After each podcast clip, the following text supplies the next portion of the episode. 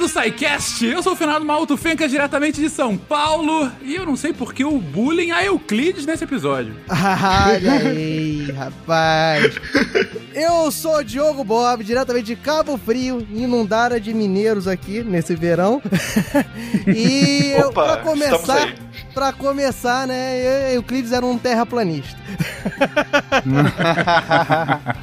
É isso aí, lindinhos, lindinhas, queridos, amados ouvintes do SciCast. Eu sou o Felipe Queiroz de Além Paraíba e infelizmente não estou em Cabo Frio, mas adoraria estar. E hoje nós vamos conhecer o primeiro bardo guerreiro da história da matemática. Multiclasse aí, ó. Ó, aí. Nossa, mãe do céu. Isso é uma promessa, hein? Olá, aqui é Léo Brito, diretamente de São Paulo. O espaço é um objeto que o geômetra deve estudar, põe Coré. Caraca, bonito, bonito. hein? Todo mundo zoando e vem o Léo e É, destrói a gente. ele é a voz Léo. da sobriedade desse cast. Wala Wala! Aqui é o Pena de São Paulo e a geometria euclidiana é realmente muito chata. Olha, essas piadinhas logo no início. De Gaspar Santa Catarina, aqui é Marcelo Guaxinim e finalmente um SciCast que vai ouvir todos os lados. Vai dar a volta, tá? Você está ouvindo o SciCast, porque a ciência tem que ser divertida. Bem-vindos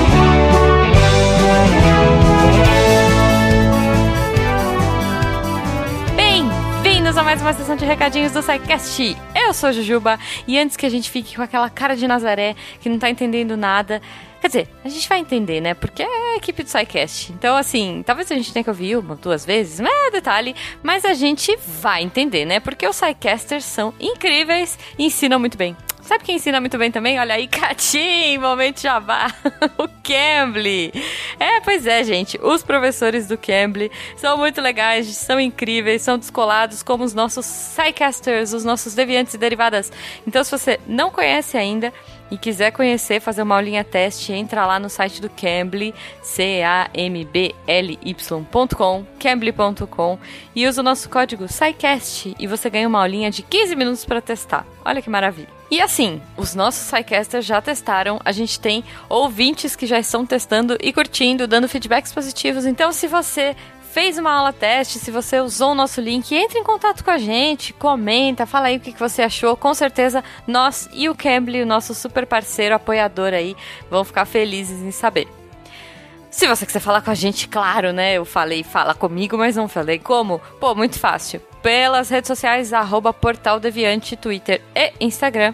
E se for aquela coisa mais fala que eu te escuto, pessoal, contato arroba scicast.com.br.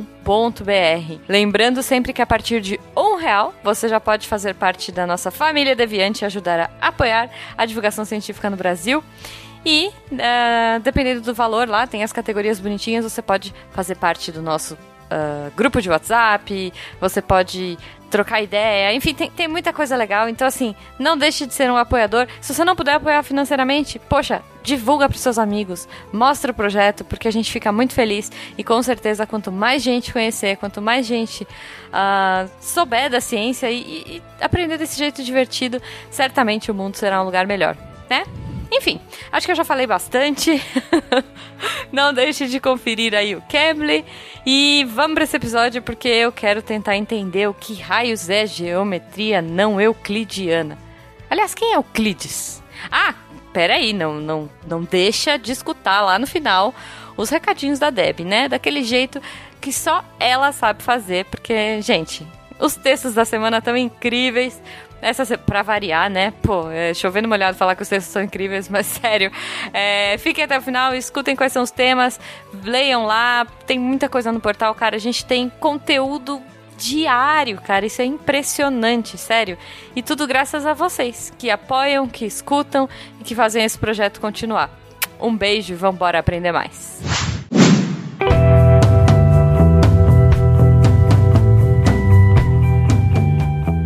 Queridões, Vamos aqui a mais um episódio, mais um episódio daqueles que são espetaculares, em que falamos de matemática e suas derivações. Falaremos hoje de geometria, mas não qualquer geometria. Falaremos da geometria não euclidiana. Mas, gente, para falar da geometria não euclidiana, eu acho que é melhor a gente definir o que é a geometria euclidiana e aí fazer uma comparação ou não. Como que a gente pode chegar a, a, a, ao foco desse episódio e por que o bullying com Euclides? A geometria euclidiana é que você acredita que é verdade, Fê. Como assim? Não, ô Fencas, esse, esse, esse episódio vai ser um desafio porque a gente tá falando de geometria, que é uma coisa que você visualiza, certo? E a gente não certo. tem vídeo, a gente só tem áudio, você uhum. não vai ver nada. Senão... Ouvinte, você vai terminar esse episódio sem ver um triângulo. Nada. Zero. Não vai ver.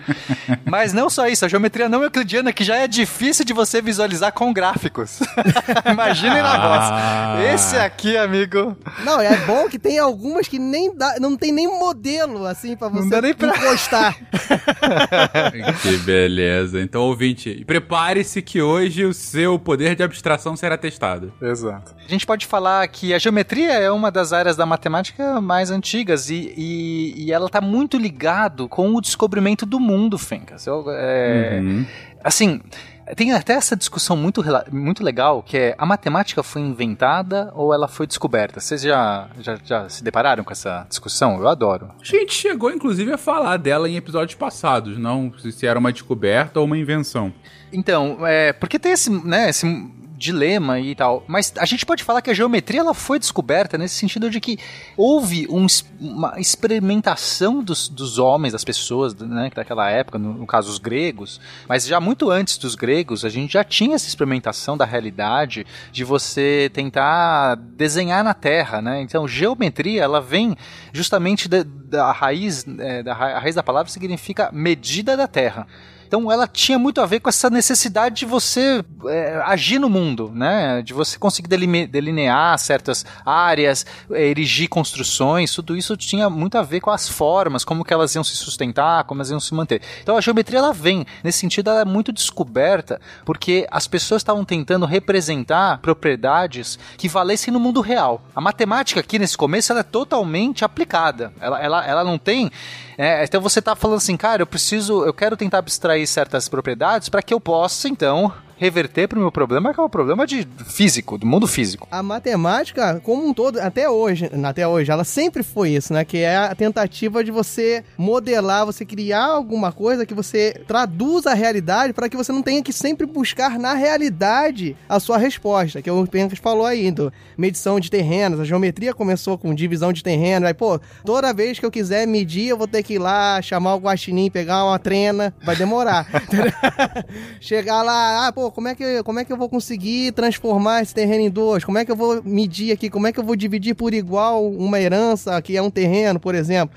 Então, a, e a geometria também partiu desse pressuposto da matemática, que é você criar um código, criar uma linguagem, né, que não deixa de ser, que traduza algum problema da, do seu mundo real, do seu mundo físico. Chupa aí, pena. Depende da gente, cara. Só que acontece, muitas matemáticos já tinham brincado com essas propriedades, né? De formas, né? De, de construções, de objetos, de como eles se re relacionam no espaço. Mas quem foi a pessoa que reuniu tudo, deu um corpo e deu uma forma para isso, né? Foi realmente Euclides. É? Entendeu, entendeu? Entendeu? Entendeu? Pegou essa aí? e aí o Euclides era um, um, um, um grego lá da, de Alexandria e, e, ele resolveu falar assim, não, vamos pôr ordem aqui, tem muita coisa, tem muitas... As, a gente, a intuição já estava desenvolvida. Aí, né, então a, a, as pessoas já tinham aquela intuição, não, eu entendo que tem uma reta, dois pontos, uma reta, mas ele falou assim, não, peraí, vamos definir um corpo realmente, vamos definir uma estrutura porque daí a gente pode chegar muito mais longe, né? Uhum. E ele parte de, de algo que é, é, é, é os gregos denominavam de axiomas e postulados.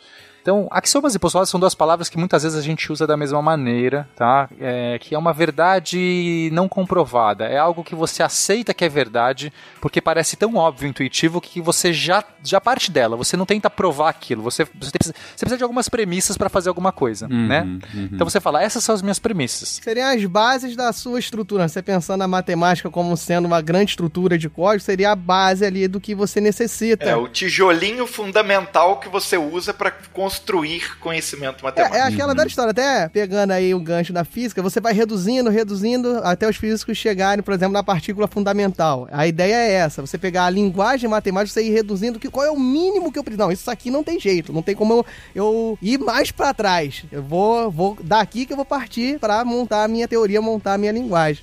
Uhum. Exatamente. Então, ele usa alguns axiomas aristotélicos, inclusive, que é, é, são coisas assim muito gerais de propriedade, que se entende de propriedade de objetos ou de, de entes, né? Então, eu vou citar aqui os, os, os axiomas. Então, ele parte de um chamado coisas que são iguais a uma mesma coisa são iguais entre si. Faz É sentido isso, óbvio, né?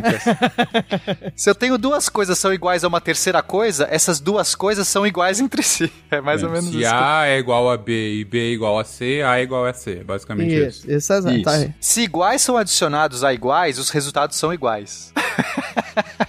Sim. Ó, tipo assim, 6 é a mesma coisa que meia dúzia, certo? Se você somar Soma 7 sete. nos dois, Ó, isso aí, ó. 1 mais 6 é a mesma coisa que 1 mais meia dúzia. Olha que bonito. Aham. Não, É, você perfeito. adicionou coisas iguais a coisas que já eram iguais, elas continuam iguais, certo? Então a gente tá Certo, falando perfeito. óbvio aqui, mas, mas como eu falei, são os tijolinhos, como o Diogo disse, né? São os tijolinhos.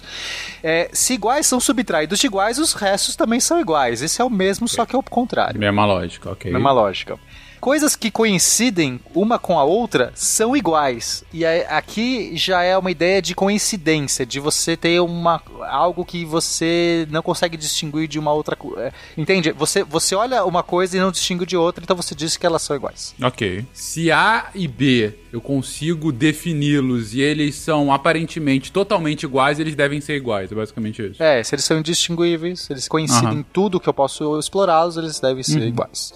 Ok. O todo é maior do que qualquer uma de suas partes. Perfeito. É, ok, são algumas lógicas aqui que ele, é, ele pega dessa, de- desses axiomas aristotélicos, mas aí quando ele vai. ele- só que aí ele vai, vai escrever os postulados euclidianos, aí sim já é, é, relacionado com a geometria, que é o objeto de estudo específico. No caso, esses que eu falei não, tão, não tem a ver com a geometria. Você percebe que são propriedades mais universais.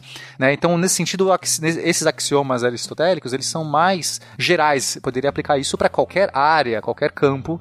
Do, do- do conhecimento e da realidade. É, só complementando o que o Pena falou, antes dele continuar tão bem na área da matemática, esses, esses cinco que a gente comentou, o Euclides chamava de noções comuns, que é exatamente isso, é, é uma coisa que está dentro do senso comum. Isso aí você não precisa de uma demonstração. E só para não deixar vago, tudo isso que a gente está comentando é da obra que ele publicou, que são os elementos, que é tão conhecido, todo matemático já ouviu falar isso na vida, que é os elementos de Euclides, mas na verdade o livro se chama Elementos, né, que seriam os elementos da matemática, que é uma obra, que é um conjunto de 13 livros que ele produziu justamente quando ele foi convidado a ser professor no Museu de Alexandria. Ele produziu essa obra de 13 volumes e que ele considerava que ali tinha todo o conhecimento básico de matemática que um ser humano necessitava conhecer. Olha que beleza. E é muito legal porque esses 13 elementos de Euclides, ele é considerado o, a base, um projeto assim de ensino matemático mais duradouro que a gente teve até hoje, entendeu? Ele foi utilizado como uma base de ensino de matemática por centenas de anos. Entendi. Então foi realmente a base de tudo, pelo menos a base desse conhecimento matemático ocidental que a gente tem, né? Isso, então tanto e, e então por isso essas noções comuns, se você perceber, elas não têm tanto, como o Pena falou, não tem tanto a ver com geometria, porque como eu tava falando, esses 13 livros eles tratavam da matemática como um todo, inclusive de geometria. Então essas noções Entendi. comuns foi a base para você estudar todos os campos que se conheciam até então. Sim. né? É, e o ponto é, esses axiomas, eles servem tanto para geometria quanto para aritmética, por exemplo, né? A gente Exato. tá falando aqui de, de adição, subtração, enfim, tá, tá claro esse. É, bom, então vamos seguir com os postulados agora sim, os postulados euclidianos. O primeiro ele diz o seguinte: Dado dois pontos distintos, pode-se traçar uma reta entre eles. É, existe uma reta, né? Que, existe uma linha reta que você consegue unir esses dois pontos. Uhum. Coisas bem simples. Um segmento de reta pode ser prolongado indefinidamente para você construir uma reta. Então aqui ele já traz a ideia de reta como sendo uma figura, uma, uma abstração de um segmento indefinidamente, infinitamente longo. Uhum. Dado um conjunto qualquer e uma distância qualquer, pode-se construir uma circunferência de centro naquele ponto e com raio igual à distância dada. Eu sei que parece confuso falar. né? É, é, resumindo assim, ele disse você pode fazer uma, um- uma circunferência ou um círculo, se você pensar na área toda, de qualquer tamanho. Isso, com um centro em qualquer lugar. Para você construir um círculo, você precisa exatamente de um ponto para ser o centro e de uma medida para ser o raio. É isso. Precisa de centro e raio. E pode ser qualquer uma, é isso que ele quis dizer. Pode ser qualquer uma. E, e- e o raio, para ser um círculo perfeito, sempre vai ter a igual distância do centro, né? Todo o Isso, perímetro desse círculo vai estar igualmente distante desse centro. É, é só você pensar, gente. é, qualquer círculo, se for perfeito. Você sempre vai estar ali, é, é, vai ser sempre igual. É, é a lógica do compasso, né? Por que, que o compasso funciona? Que você coloca lá a pontinha no meio e roda. se, se, se ele não, não se mexer, se a angulação não se mexer, você tem um círculo perfeito, né? É, ouvinte, não desiste ainda. Eu sei que tá, parecendo calma, chato. Calma, calma. Então, eu estou falando do Enfadonho. óbvio.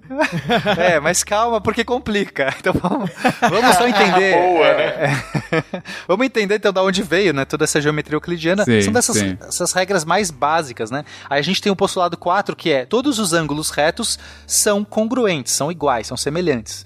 Uhum. É, né? Também, ok. 90 graus sempre vai ser 90 graus. Isso. Exatamente. Chamou de ângulo reto, é todos eles vão ter a mesma medida. Basicamente é isso. Aí o Euclides tinha esses quatro postulados e começou a deduzir todos as, ah, os objetos, então ele foi construindo, então uma, é uma geometria construtiva, ele vai criando os seus objetos. Alguns ele, ele, ele define, é, ele, ele parte de definições, então ele vai falar que um ponto É uma unidade sem dimensão, né? é, é isso mesmo? É alguma coisa assim. como se fosse um elemento sem medidas, né? Um elemento sem medidas, isso. Então olha que legal, né? Já- aí já começa a ficar mais doido. Um ponto é um elemento sem medida.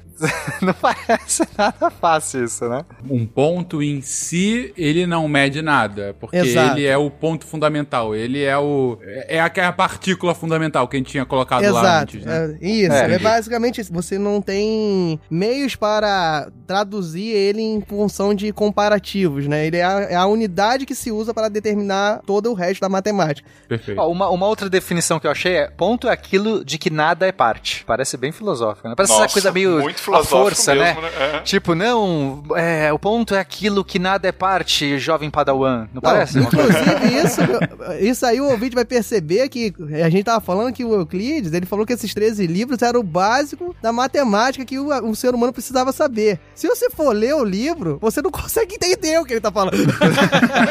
Isso é o básico, né, gente? Não da desistam. linguagem era tão filosófica que a, a matemática e a filosofia elas andavam muito juntos e a gente já Sim. comentou isso em casts anteriores, até Sim, na, sim, na história dos algarismos, que a matemática ela era muito escrita, por extenso mesmo. Você não tinha sim. simbologia. Então, É. os livros, ah, se duvidar, hoje em dia, se for fazer os elementos de Euclides, dá um livro só. Dá um podcast aqui, né? Não, é- é- e isso do ponto eu acho que tá claro, assim, gente, é, vamos lá, a lógica é, se a minha medida fundamental é um ponto, o tamanho de um ponto é um ponto. Então, assim, não tem nada menor pra medir ele. Então é isso, ele não tem tamanho. Tá, tá, tá ok, eu acho que fica claro de entender. Na mesma lógica, a gente pode falar que uma linha é um comprimento sem largura. Sim, porque ela só espicha pra um lado. Ele só tem uma forma medida. Porque a largura dele é a largura de um ponto. É, exatamente. Você percebe que você abstrai a ideia de comprimento, né? Porque Uhum. na- no mundo físico tudo tem dimensão, não existe um ponto. Um ponto é uma abstração. Aí Claro. você, mas você entende, você tem uma propriedade que é o ponto é uma localização. A, a abstração máxima de um ponto é uma localização num certo espaço. Assim como a abstração de uma linha é um comprimento. É, é- a gente entende que as coisas têm, têm dimensões, têm largura, tamanho, mas se eu, se eu abstrair toda a largura, toda a profundidade de um objeto, o que sobra é o conceito puro e abstrato da própria largura, da própria linha. E é assim, então assim, já, é, é- é isso que o Diogo falou, tem muita é filosofia misturada aqui com coisas óbvias, entendeu? É, é óbvio, mas ao mesmo tempo é filosófico. É- é. mas o que importa, eu não vou, não vou entrar em todos, são, são 28, sei lá, objetos que ele começa a criar e tal, e vai de- de- deduzindo, ele vai criando os teoremas, né? Então, se ele parte desses postulados, ele consegue deduzir a partir dessas premissas coisas novas e ele prova essas coisas, porque aí você vai criando provas matemáticas. Então, ele já tem os axiomas que ele tem de semelhanças, igualdades, somas, subtrações, etc. Ele tem mais essas definições aí que são muito óbvias, ele consegue criar um monte de objetos, ele vai, ele vai criando esses objetos. Até chegar naquelas relações que o Felipe bota na sala dele e ninguém consegue fazer, entendeu? Parte daí até aquele exercício que ninguém entende. Exatamente. Só que aí ele, se, ele, ele esbarrou num problema. É, em algum momento lá, quando ele chegou, é, tava bem avançado já nessas deduções muito loucas, ele, ele não estava conseguindo extrair mais uma, uma prova que ele precisava e ele teve que fazer, lançar mão de mais um axioma. Porque ele queria que só esses quatro fossem a base. Ele falou assim: não, são quatro, é bonito, tem essa coisa das, das, é, da- das quatro forças da natureza, ou das os quatro elementos da natureza. Você percebe que tinha ali dentro já um- uma certa lógica. Então ele, precisa, ele teve que lançar mão de um, de um quinto postulado. Mas aí tudo bem, porque aí tinha que. Que é o quê? Que é o quê? O quinto elemento. Olha aí. É o coração, né? É o o coração. É o amor, né? Segundo lá. E esse postulado, ele era tão diferente dos outros, porque ele era muito, primeiro, ele já é muito confuso, extremamente confuso, e eu vou, vou citar ele porque merece. Vai ser lindo. Ah, eu, eu quero. Eu, quero- peraí, peraí. Vamos, vamos estabelecer. Vamos dar. Vamos botar um, um, um relógio. Depois que você terminar de falar o quinto postulado, o Fenca vai ter que explicar ele pra gente. Exato. Boa. Se lá. duas linhas intersectam uma terceira linha de tal forma que a soma dos ângulos internos em um lado é menor do que dois ângulos retos, então as duas linhas devem se intersectar nesse lado se forem estendidas indefinidamente. Caralho, assim, assim vocês quebram a nossa perna. Vamos lá. Repete aí. Você aí, ouvinte, não, é fácil, ponto, reta, não sei o que, toma essa, vai. É, Mostra pra mim que você- quatro bolinhos, ele falou: toma esse quinto aí. Repete. aí. Na época do, do, do Euclides não era podcast, era livro, eu poderia ler de novo. Então fala aí de novo que eu vou entender agora. Não, olha só, eu, eu acho que vale a pena a gente ficar com a versão simplificada, porque alguma boa alma em algum momento percebeu que isso era exatamente equivalente a você fazer uma outra afirmação mais simples. Diga. Então eu vou fazer a afirmação mais simples, que é o seguinte: num plano, se você escolher um- uma linha reta e um ponto que não está dentro dessa linha reta, Tá, só existe uma única linha paralela possível que você desenha a partir desse ponto. tá bom, verdade. Esse é o Ficou mais né? fácil. Ficou mais, né, bem mais fácil. Ainda não é tão Verdade. simples, mas vamos lá. Você tá num Verdade. plano, tô num universo que é, as coisas todas estão morando num plano. Imagina a sua mesa. A sua mesa tá ali. Aí você pega uma linha reta, uma- um segmento de reta qualquer. Pum, desenhei. Desenhou. Uhum. Agora eu pego um ponto que não faz parte desse segmento de reta. Escolho um ponto Tá. qualquer nesse plano. Pum, desenhei. Uhum. Só existe uma única linha paralela àquela outra segmento de reta que passa por esse ponto escolhido. Sim, não, isso é perfeito. Porque qualquer outra linha que você desenhar a partir desse ponto, se ela não for paralela, em algum momento no infinito ela vai se cruzar com a Isso outra. aí. E isso aí é o que, ele, que o Pena falou antes. Se você for tentar entender o que ele falou, você imagina agora, vai tent- tentar deixar mais simples. Imagina um, um triângulo. O ouvinte está imaginando um triângulo? Aí você pensa a base do triângulo e os dois lados que estão se encontrando lá no pico do triângulo. Certo. Certo? E Uhum. o que ele disse, se você pensar, esses dois, esses dois ângulos dos lados com a base, eles não são de 90 graus, eles são menores que 90. Pra fazer esses lados se encontrarem lá naquela ponta, não é isso? Uhum, uhum. Foi isso que o Euclides quis falar com aquele texto. Ah, mas o cara realmente não, não era bom de marketing. Não era. Porque, ou seja, se o ângulo dessas intersecções desses dois braços do triângulo é menor do que, do que 90 graus, cada um individualmente, então, obviamente, eles têm que se cruzar. É isso que Sim. Em tá algum lugar, sim. não interessa Em algum onde. lugar. Sim, Exatamente. perfeito, perfeito. Qual matemático curte MPB? Gauss Costa. Tá compreendido até aqui. Euclides podia ser um pouco mais objetivo, mas de qualquer forma, estamos entendendo as suas premissas. Mas o legal, Fencas, é que foi este pequeno quinto postulado que cagou toda a relação do, do né, o coração no meio dessa, dessas coisas aí, Ah. é que foi abrir, abriu a caixa de Pandora. Deu ruim. Porque foi. Porque. Tinha que ser o é, coração, né? Era possível você fazer geometrias que não precisassem do quinto postulado. E aí. Exato, como- exato. Aí quebrou tudo. Aí parou. Se você, como assim geometrias? Não existe só uma geometria? Não, amigo! Abriu a caixa de Pandora. Você Já percebeu, Fencas, que esse quinto postulado, esse quinto, essa quinta definição que é, a gente costuma falar que é o postulado das retas paralelas, ele Ah. é muito mais complexo que os outros, Sim, certo? Então, como essa, esses postulados de Euclides, tudo isso fundamentou toda a geometria que se conhecia e dava certo, né? As pessoas faziam as medições e dava tudo certo. Então a geometria euclidiana virou, assim, praticamente quase que uma religião, beleza? Euclides postulou, tá tudo funcionando direitinho. Só que esse quinto postulado era tão mais complexo que os outros, e essas quatro, esses quatro postulados pareciam tão fundamentais, que virou meio que uma tara dos matemáticos tentar mostrar que esse quinto postulado não era necessário, que você conseguia demonstrar ele a partir de tudo que foi definido antes. Compreendeu? Entendi. A maioria dos, dos professores de matemática não tem coração, né? É, eles falaram, "Ah, o cara botou um quinto elemento que não serve. Não, a gente já viu em várias historinhas anteriores o quanto que um matemático sempre gosta de ficar tentando puxar o tapete do outro, né? Então o que você seguiu foram Não, séculos de. alguma. É. É, isso é a raça humana, né? Não é só matemática. Mas a lógica que vocês estão querendo colocar aqui é que essa definição da geometria não euclidiana, que hoje a gente chama dessa forma, poderia ser chamada então de é, geometria Euclide sem coração. É basicamente. É, isso, é, isso. É, É basicamente isso. pegar os quatro primeiros postulados dele e ignorar o quinto, e tudo bem, eu consigo viver sem esse quinto postulado e fazer loucuras a partir disso. Exato, mas na época de Euclides, isso era inconcebível porque a realidade se mostrava com essa propriedade. A propriedade que por um, uma única linha paralela passa e tal. Você não via outro jeito de você, você ia construir uma pirâmide. Vou construir uma pirâmide.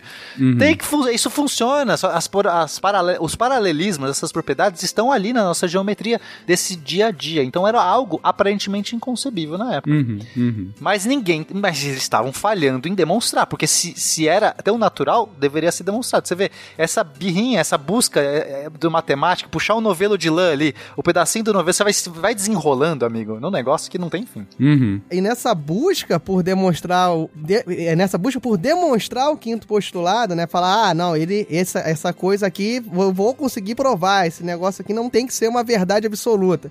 Foram entrando em. é, foram se descobrindo outras formas de você visualizar a realidade sem essa necessidade das retas paralelas, que num primeiro momento o vídeo você tá achando que é muito louco, mas vai fazer sentido.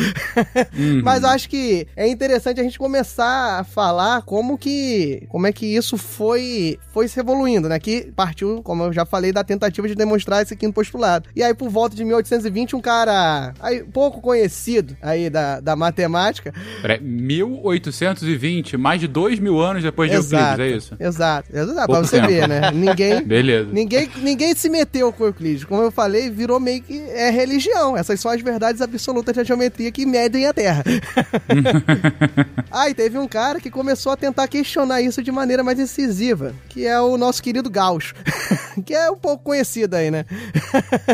já, já, já falamos deles em, dele em outros episódios. Eu acho que um, um que a gente mais falou talvez seja estatística, que a gente comentou sobre o Gauss. Ah, ele tá Oh. em todos, Fencas. É. O Gauss, Gauss, putz, ele foi em todos os lados Se da matemática. você vai demonstrar alguma coisa, provavelmente você vai mexer com algo que foi ele que deduziu ou que estabeleceu. Hum, beleza, então. Então ele foi o cara que conseguiu mostrar o Euclides sem coração. É, ele, ele, ele foi assim, o- não é o primeiro a mostrar. Como eu falei, várias pessoas tentaram tentaram demonstrar o quinto postulado sem coração e chegava a algumas conclusões assim, nunca se conseguia provar, mas via-se que conseguia, não, não conseguia se provar pelos quatro, pelos quatro postulados anteriores, mas via-se que poderia existir uma geometria que esse quinto postulado não fosse válido, entendeu? Ah, eu, eu consigo constatar, talvez exista alguma coisa que funcione e esse quinto aqui não exista. É uma tentativa de prova por contradição, Fencas. Isso era muito usado, né? É, o próprio Euclides fazia, usava a mão disso. Então, eu, eu, eu não tô conseguindo deduzir. O que, que eu faço? Eu tento propor algo que é diferente, e aí mostro que esse algo, esse algo diferente, ele é um absurdo. E esse algo diferente implica na existência daquele, da, daquela, daquele postulado, daquela coisa que eu tô tentando desprovar. Então, se eu conseguir mostrar que é absurdo, então eu não preciso daquilo. É mais ou menos isso, é a pro- a prova por contradição. Então aquilo tá. não precisa existir. Então foi mais ou menos uma tentativa de você criar outras geometrias que não precisasse daquele. Se você não conseguisse criar nenhuma geometria, se você conseguisse criar uma, você bastaria você criar uma para você mostrar que aquele postulado não era mais válido. Uhum. É, mas se você não conseguisse criar, então dava bons indícios de que de que, da, existe, que, ele- que aquele postulado era um postulado, era um coração verdadeiro, era um coração pulsante ali, entendeu? Entendi. Enquanto ninguém mostrasse que era possível fazer algo sem o coração, o coração era necessário. Exatamente. Tá e de- nessa nessa tocada, ele começou, o Gauss começou a estudar, agora que vai começar nosso, nosso filme matemático aqui. Já começa como o príncipe da matemática, né? Que a gente já falou várias vezes aqui, contou várias histórias do Gauss, né? Então a história aqui já começa com ele de novo. Exato. Ele começou a estudar é, superfícies curvas. Entendeu? Ele começou a estudar, sei lá, a bola, o, a- o interior de uma casca de laranja, ele começou a estudar superfícies que fossem não planas. E ele desenvolveu toda uma teoria dentro dessas superfícies, dessas superfícies né, curvas, que a gente chama de curvas. E dentro desse material, ele tinha, teve até um, teo- um dos teoremas mais famosos dentro da geometria não euclidiana, dentro da geometria, que a gente até usa muito em geometria diferencial, por exemplo, que é o teorema egrégio, entendeu? Que seria o teorema supremo. Esse teorema, ele, ele é muito Eu adoro esses conhecido. nomes que os matemáticos dão, né? Teorema egrégio. É, tem tudo. É, é, é pra, dar, uma- pra dar aquela coisa mística, né? Pra matemática ser quase uma magia. É falta do Netflix. Exato. É, é- essa é a conclusão de todos os episódios de matemática. Não, então, e ele estudando, dentro dessa teoria em cima de superfícies, superfícies curvas, ele, ele determinou vários conceitos. Um conceito que é muito usado até hoje, que é a curvatura gaussiana, que é você medir a curvatura de uma superfície. O conceito, o matemático é muito complexo, né? não, dá, não dá nem pra gente falar aqui como é que se calcula, mexe com esse ano, você vai fazer derivadas ali em cima pra você calcular a curvatura gaussiana. Mas a ideia é você pensar em, em superfícies curvas que tem, como é, fica meio óbvio, né? Curvaturas diferentes. Sei lá, a bola de futebol, se você, for, se você fosse olhar por dentro dela, se você estivesse dentro dela, a curvatura dela é diferente bo- da bola de futebol americano, entendeu?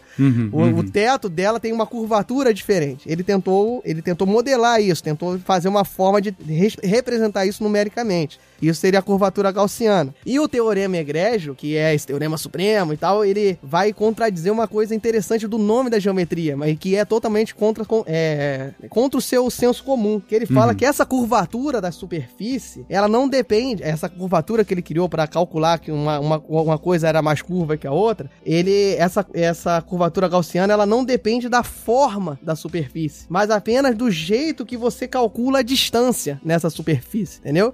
Você define, você define uma forma de calcular a distância entre dois pontos nessa superfície, e isso é a única coisa que você precisa para que você determine a curvatura. Ou seja, a- é muito contra, contra o seu, a sua intuição, porque você pensa, ah, como eu falei com você, a bola e a bola de futebol americano, você Sim. visualiza a forma das duas. E o Perfeito. Gauss, ele mostra que para você calcular a curvatura, não necessariamente é a forma que determina isso, mas sim o jeito que você calcula as distâncias. E isso aí é Toma você... isso, ouvinte. Toma, tá, tá fácil. Agora, toma essa. Não, e você Ele é. consegue abstrair muito mais, porque aí você fala, pô, mas forma de você medir distância. Distância eu sei como é que mede. Você pega um ponto, pega o outro e você vê lá quantos passos você tem que ir até, até aquele outro lugar, né? Você Perfeito. imagina isso. Só que distância é um conceito um pouco mais abstrato que isso. Ela tem que satisfazer certas propriedades. É basicamente isso. Essa distância que a gente tanto conhece, que é você Hum. pegar um ponto, traçar um segmento de reta até o outro ponto e ver quanto é que mede esse segmento. Isso, olha, pasmem, se chama distância euclidiana. Entendi. Porque ele le- segue a lógica do coração. Da geometria euclidiana. Exatamente. É, por exemplo, Fenka, se, se eu fizer um triângulo é, retângulo, Uhum. eu, vou por- eu vou poder mostrar pra você que se eu projetar a hipotenusa Uhum. na direção de um dos catetos, eu sei que o tamanho do cateto vai ser a- o tamanho da hipotenusa vezes o cosseno do ângulo. Eu não quero confundir o ouvinte, mas eu consigo definir a métrica, e esse negócio de medida tem um nome técnico chamado métrica. Então eu consigo definir a métrica de um espaço usando essas propriedades que o Diogo está falando. Então eu sei que é válido a geometria euclidiana, eu consigo saber que a métrica, se eu projetar dois vetores no espaço euclidiano, eu sempre vou cair numa métrica euclidiana que é, respeita, por exemplo, essas projeções, como eu falei. E, e aí o que o Gauss está mostrando é que a gente consegue é, ente- entender espaços. Agora já- já vamos abstrair, porque não é só um objeto. A gente pode pensar num espaço, numa, numa geometria em que as coisas todas são medidas de um jeito com propriedades diferentes. Uma certa propriedade, por exemplo, essa da projeção, não é mais essa, é outra propriedade. Eu vou inventar uma outra propriedade, mas eu consigo definir uma medida usando uma certa propriedade. Aí tem vários jeitos de você definir essas propriedades. Não- a ideia aqui não é a gente confundir, mas pensa, pensa é, de uma maneira visualiza comigo, ouvinte, eu consigo é, imaginar um jeito de medir esse espaço e só a partir desse jeito de medir eu consigo entender que existe uma curvatura, eu posso definir uma curvatura associada àquele espaço, que vai satisfazer propriedades específicas dessa nova curvatura. Pra ficar um pouco menos abstrato e o Fencas não ficar com essa cara de paisagem, que muito embora seja podcast, estou vendo a cara dele. Eu, eu acho que eu tô começando a entender, mas faz a sua explicação aí. Pensa, pensa no, no Waze. Waze, pensa que beleza. a, a, a medida entre dois pontos não é mais a distância, o segmento de reta entre eles, mas o tempo que você leva pra chegar do ponto A até o ponto B. Não interessa o caminho que você faça, mas a distância entre dois pontos é o tempo que você leva de A até B. Entendeu? Você, viu? Você mudou a forma de medir o seu espaço. Você começou a medir o seu espaço pelo tempo. E essa é uma forma diferente. Aí a distância, em- em- aí você teria que definir o que é a medida. Ah, é o tempo que eu levo pra chegar. E aí você teria que ver se essa forma de medir o espaço satisfaz uma série de condições para ser considerado uma medida válida, uma métrica válida, entendeu? Tudo, todos os objetos, todas as, as ruas que estiverem, sei lá, a 10 minutos de distância de você, elas vão ter o mesmo tamanho na, nossa- na sua nova geometria. Você vai definir uma nova geometria. Galera, eu vou definir que tamanho é o tempo que eu chego. Não importa quantas curvas, voltas eu dou. A questão é, se eu chegar em dois, dois pontos em 10 minutos, em outros dois pontos em 10 minutos, eles têm o mesmo tamanho para essa É, e fica muito bacana, porque aí você pensa, Cabo Frio e Rio de Janeiro, que são 250 quilômetros, pode ser a mesma coisa que o centro do Rio a Tijuca, porque Cabo Frio e Rio de Janeiro você leva duas horas e meia, e às vezes você leva duas horas e meia pra chegar a andar 20 quilômetros. É uma verdade. É a, é a lógica de medir o parsec lá no, no, no Han Solo e a Millennium Falcon, né?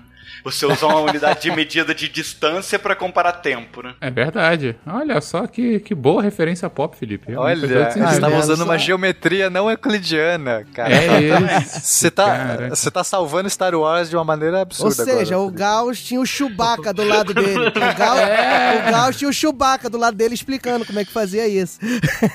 Pô, mas é, essa é ótima. Mas, enfim, aí toda a teoria do Gauss foi baseada nisso. Ele começou a estudar superfícies que não fossem planas e que, de uma certa forma, ele começou a verificar que, ó, calculou curvatura, teve esse teorema egrégio, que aí, nossa, não depende da forma, em sim, né, exatamente de como você calcula a distância entre dois pontos nessa superfície. Ele começou a ver que ele estava criando, ou estava descobrindo, criando não, né, mas estaria codificando, descobrindo algo que, de uma certa forma, ia contra, ou, ou, ou, ou pelo menos botaria a geometria euclidiana em xeque. Concorda comigo? Sem dúvida. Aí, por exemplo, que o, Fenca- o, o Pena falou, que, poxa, uma, a- a- não importa a forma da rua, elas teriam o tamanho, o comprimento da rua, elas teriam o mesmo tamanho. Ele chegando nesses estudos, nessa, nessa forma de pensar o espaço, ele verificou que estaria de uma certa forma botando em xeque. E o que, que ele fez? Não publicou, não falou nada, porque ele sabia que ia dar merdelê. É, ele ia tomar tomate na, na, na cara, as pessoas iam chamar ele de, de vários nomes e tal, e aí ele falou, melhor não. O povo não está pronto para isso. Exato. Um dia saberão o quão eu sou gênio. Foi mais ou menos isso que ele pensou. tipo, tipo, tipo, é, tu vê que o matemático dessa época gosta, né? O Fermat falou: ah, a prova disso aqui não dá no cantinho do livro, entendeu? O Gauss falou: não, não vou publicar, não, que ninguém vai, ninguém vai acreditar em mim mesmo. Daqui a pouco vão querer me enforcar, porque eu tô falando que, que a, a, a, sei lá, da Faria Lima até a Paulista é a mesma coisa que até Natal. Não, mas de fato, o, o que vocês estão apresentando é algo extremamente contraintuitivo, né? Se até agora essa apresentação da geometria euclidiana, pela lógica, você consegue imaginar, o que o cara tá, tá tentando demonstrar aí, olha, é, vai contra a sua intuição, mas tá certo. E esse tá certo acaba fazendo com que aquilo que você sempre achava que era imutável, que era a geometria euclidiana, que imagino que a época era só geometria, não precisava ter essa diferenciação, ela não necessariamente é dessa forma. Ela pode ser de outras formas que você vai ter que ser bastante criativo para conseguir imaginar. Sim. É, tem outro ponto também que acho que é importante, porque o Gauss, ele, ele achava que isso era só uma abstração mesmo. Uhum. Então, é aquela coisa, ah, mas o mundo não é assim. Ah, eu cheguei numa relação aqui que não tá no mundo. Sim. Se- Será que isso é útil? É, igual a gente falou nos. Lembra, Fencas, que a gente falou nos números complexos? Eles falaram, ah, isso aqui, ó, Aham. só tô usando pra, pra resolver um problema. É, uma, Perfeito. é um artifício, mas não existe no mundo, entendeu? Aham, aham. Tinha um pouco disso, né? Então eu acho que teve esses dois lados. Ele ficar um pouco com receio da reação e tal, mas também ao mesmo tempo ele falou assim: mas isso aqui, isso aqui é só uma coisa que não serve pra nada. Claro que é difícil eu saber o que tava na cabeça do Gauss. Tô conjecturando aqui, tá, gente? Uhum. Então, se alguém se tiver informações dos bastidores, me avisa. Mas eu, é, a sensação que dá é que houve um pouco esses dois casos, né? Sim. Ser excêntrico demais, ele já Aham. era excêntrico, mas usaria muito e ao mesmo tempo isso serviria pra alguma coisa, não sei me encher Sim. o saco e tal. Descobriu uma coisa aqui que as pessoas vão me achar maluco. E eu acho que essa coisa não serve pra nada. Elas já me acham maluco. Por que eu vou piorar a situação? Deixa pra lá. É, mais ou menos isso. Beleza. É, mas e aí? Essa coisa, mais gente então foi embarcou na maluquice. Exato. Aí ficou, ficou esse o mistério das, dos estudos de Gauss. Ficou lá naquele na gente fazendo o nosso filme, ficou naquelas anotações empoeiradas, guardaram na caixinha na gaveta do Gauss. E ninguém, e ele não se ele não, não não se aprofundou mais em querer divulgar esses estudos dele. Até que o Johann Bolyai, ó, que era filho de um matemático, que era o Farkas Bolyai, que inclusive ele era amigo do Gauss. Olha que interessante, o pai dele era amigo do Gauss. E ele teve uma infância voltada a estudar matemática. Por quê? Porque o pai era matemático e ele sacaneia o filho. É assim que é a vida. a vida E é a assim. falta do né? Netflix, como já disse o Gacha. Mas tudo Ah, bem. é, olha, olha aqui, meu Perfeito. filho, que maneiro. O Teorema de Aham. Pitágoras. Olha como é que isso é legal. É mais ou menos isso, a vida de um filho de matemático. Por isso que ele não dá muito certo normalmente. Só dava naquela época, porque hoje em dia tem muita opção mais legal pra você mostrar. Naquela época não tinha. O filho não tinha que nada pra fazer e ficava prestando atenção no que o pai tava falando, no que a mãe seu, tava seu falando. pequeno não ouve podcast ainda não, né, Diogo? Não, ainda não. Ainda ele. Mas um ele... dia vai ouvir. Ele tá liberado, de- ele tá liberado disso, mas ele já tá sendo influenciado aí pela matemática. Eu deixo Tá um ótimo. número ali largado, aí vai, Ah, vai que ele gosta. o número largado. Excelente, mas continua. E aí o, o pai do Boleai, ele ele queria que o filho dele, né, que o Janos, né, o John Jones Boleai, ele estudasse matemática na mesma universidade que eles e tal, mandou uma carta pro Gauss Como na eu época. falei, o pai sempre ferrando a vida do filho na, na matemática. pedindo né, uma recomendação do Gauss para isso. Só que o que acontece é que, oficialmente, a história diz que o Gauss nunca chegou a receber essa carta e acabou que o Bolyai, ao invés de estudar matemática, ele foi parar na Escola de Engenharia Militar de Viena. Né? Virou um engenheiro militar e tal. E super frustrado com, com a carreira que ele seguiu, porque o, o- a vontade dele era estudar matemática, então ele virou um matemático amador. Uhum.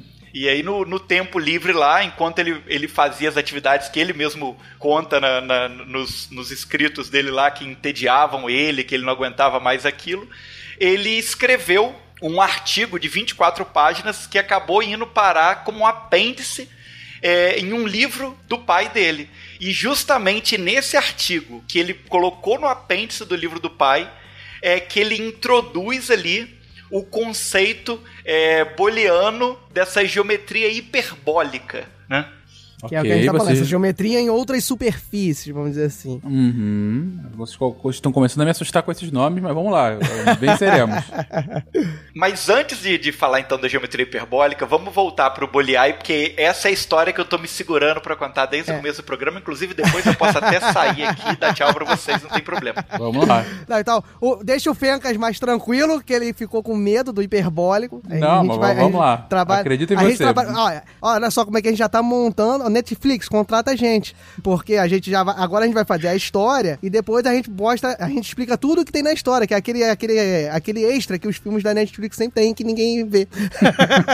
Então, o Bolyai, ele, como eu tinha dito, ele foi para a escola de engenharia militar. E aí os hobbies dele eram matemática e música. Então ele tocava muito bem violino e tal, e ele pesquisou a, a interação matemática, que a gente até chegou a comentar também quando a gente estava falando de de Pitágoras, né, das relações que existem entre a música e a, e a matemática. E só que ele não era uma pessoa que tinha uma personalidade muito fácil de lidar. Ele dizem que ele era muito autoritário, ele era um cara muito prepotente e tal. De novo, ele vivia num ambiente que ele não gostava, né? Ele estava lá forçado, ele trabalhou a vida dele inteira fazendo algo que ele não gostava e o que ele gostava de fazer ele só fazia no tempo livre. Então, uma das histórias aí famosas sobre o Bolyai diz que uma, numa certa situação 13 oficiais da guarnição dele desafiaram eles para duelos ao mesmo tempo. Aí, ó. Tá, agora, ó, Então- ó o clímax agora. Ele foi desafiado pra 13 duelos no mesmo dia, Aham, certo? aham. Tá bem, é, tu vê que era o cara, era o cara que arrumava pouca confusão, Não, né? É vê. realmente. Parece ser um cara de gente boa. Boa pra caramba. Eu tô lembrando do Teorema de Fermat que a gente teve um duelo e já foi, oh meu Deus. Agora não, são 13 no mesmo dia. Não, e, e o, o negócio é que o, o Boliai, ele era um espadachim muito, muito bom. Aham. Ele até dá- fala depois, é, em- ele tem relatos dele comentando que ele nunca chamou ninguém para um duelo, mas ele também nunca recusou e todas as vezes que ele precisou, ele recorreu à espada, entendeu? Uhum. Fencas, pensa numa pessoa mulherenga. Ok. Pensa no cara mulherenga. O Dom Juan na matemática, é isso que vocês estão falando? É, o do é, só podia ser, né? Beleza. Não, nunca desafiei ninguém. Para as pessoas duelarem nessa época, amigo. E o ponto é que realmente rolou o duelo com os 13 soldados e ele lutou, só que qual foi, a, qual foi a, o, o requisito? O que, que ele decidiu e combinou lá com os outros soldados? Que ele duelaria desde que entre cada uma da- dos duelos, entre cada uma das batalhas, ele pudesse tocar o violino dele. Meu Deus. Pra fazer o quê? A sonata, a serenata pra, pra cortejando as donzelas, certeza. Todas. A ideia é que, tipo assim, ele. Todas elas no castelo, assim, Exatamente. olhando. Ele, ele descansava entre os duelos para poder duelar de novo, tocando violino. E aí, o- a- essa lenda, né, essa história dele diz que ele conseguiu desarmar e ferir todos os 13 e sobreviver aos 13 duelos. Ele não matou nenhum dos 13 soldados, é claro, mas ele derrotou todos eles no duelo. Mas que cara bizarro. Primeiro bardo guerreiro da história, isso aí, ó. Ele tocava, usava a inspiração da música para poder lutar. É. Por que, ele derrotou? Porque os cortes dele iam em outra superfície, tá vendo? Ah, entendi. Enquanto eles lutavam se defendendo num plano euclidiano, ele tava pensando fora da caixa. Ele era um cara sem coração. Exato. Hiperbólico. Hiperbólico. É muito além do O curvo. cara vinha com corte assim retinho em plano, ele vup, tirava a espada, fazia uma curva e acertava na cabeça Mas cara. como olha essa aí. espada já me chegou, é porque você está tentando defender com a distância. Eu estou aqui usando o tempo. É, essa é outra lógica.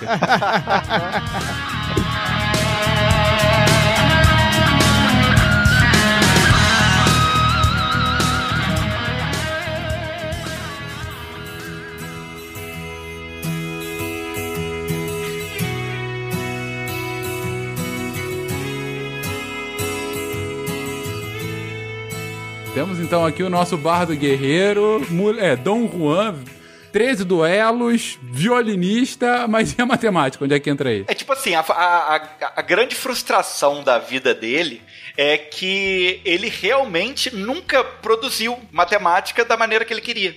Ele deixou mais de 20 mil páginas de manuscritos dos trabalhos de matemáticos dele, mas ele nunca mais publicou nada. A única publicação de matemática dele foi aquele apêndice no livro do pai. Que tratava justamente sobre geometria não euclidiana. E, e- e até contam que na- nas anotações da, da morte dele, né? O registro de morte dele, é, botava lá que ele era um capitão engenheiro e que ele era um matemático de mente aberta, mas é uma pena que o grande talento dele foi enterrado sem uso, ou seja, ele morreu, o conhecimento dele foi inútil, sabe? Ele enterrou-se com o seu conhecimento sem ter sido usado. É legal, um matemático de mente aberta. É legal, né? Tipo assim, pra Frentex. É, compartilha exatamente. quebrando tabu. Ele é assim. Se ele não ficasse cortejando a mulher dos outros, talvez ele tivesse mais tempo pra acabar esses manuscritos, não? Pô, e se ele talvez não tivesse tanta, tanta vontade de usar suas aplicações geométricas pra matar os outros, É, exatamente. Podia avançar com, com, com a ciência, né, por trás. é, ele ia ficar mais. Ele ia ficar, talvez, mais conhecido que o Lobachevsky, que é o, foi o matemático que, em tese, fez a pedra fundamental da geometria não euclidiana. Olha aí.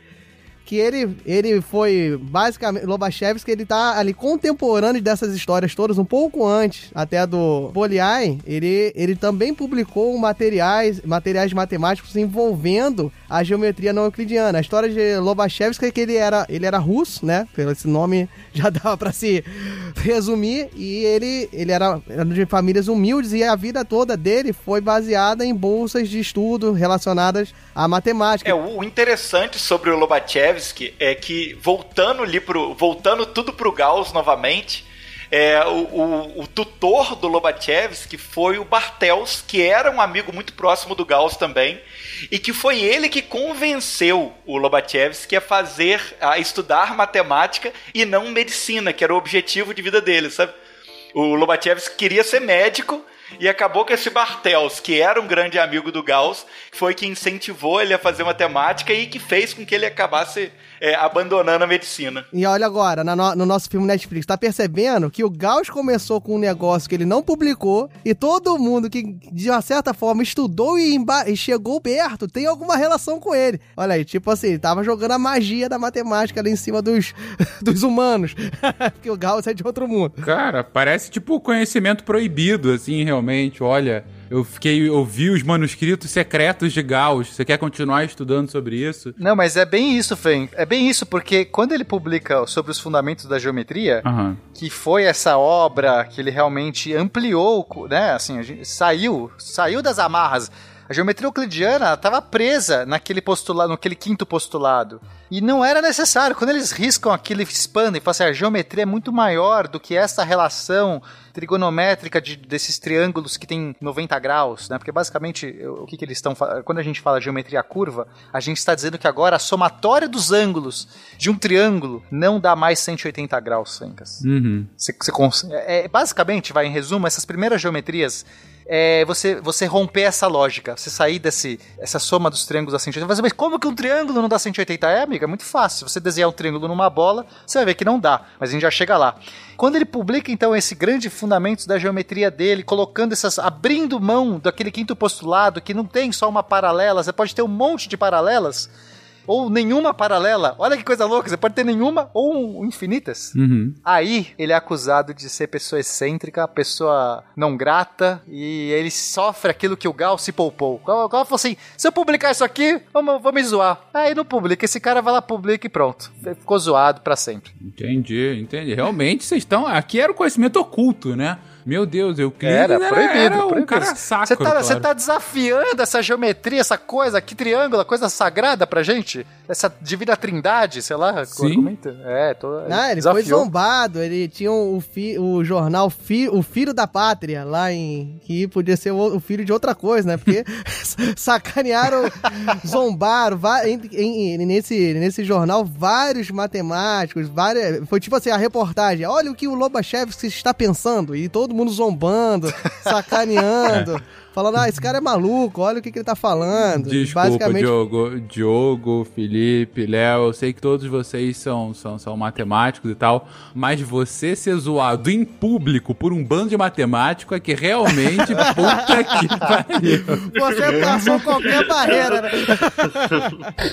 Meu Deus do céu, você tem que rever a sua vida, né? Onde foi que eu errei? Mas, caramba.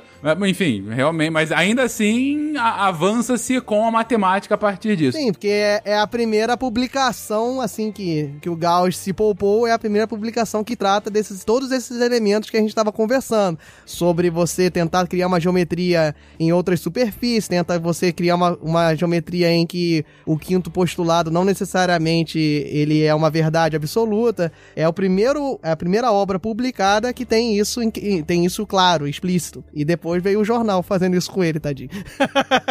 Meu Deus, mas realmente é, é bizarro como como como, enfim, o, negócio se deturpa, né? Digo, como o conhecimento científico quando vai contra. É, é isso é, uma, é, engraçado, né? A gente sempre fala que o conhecimento científico não, não pode ser dogmático.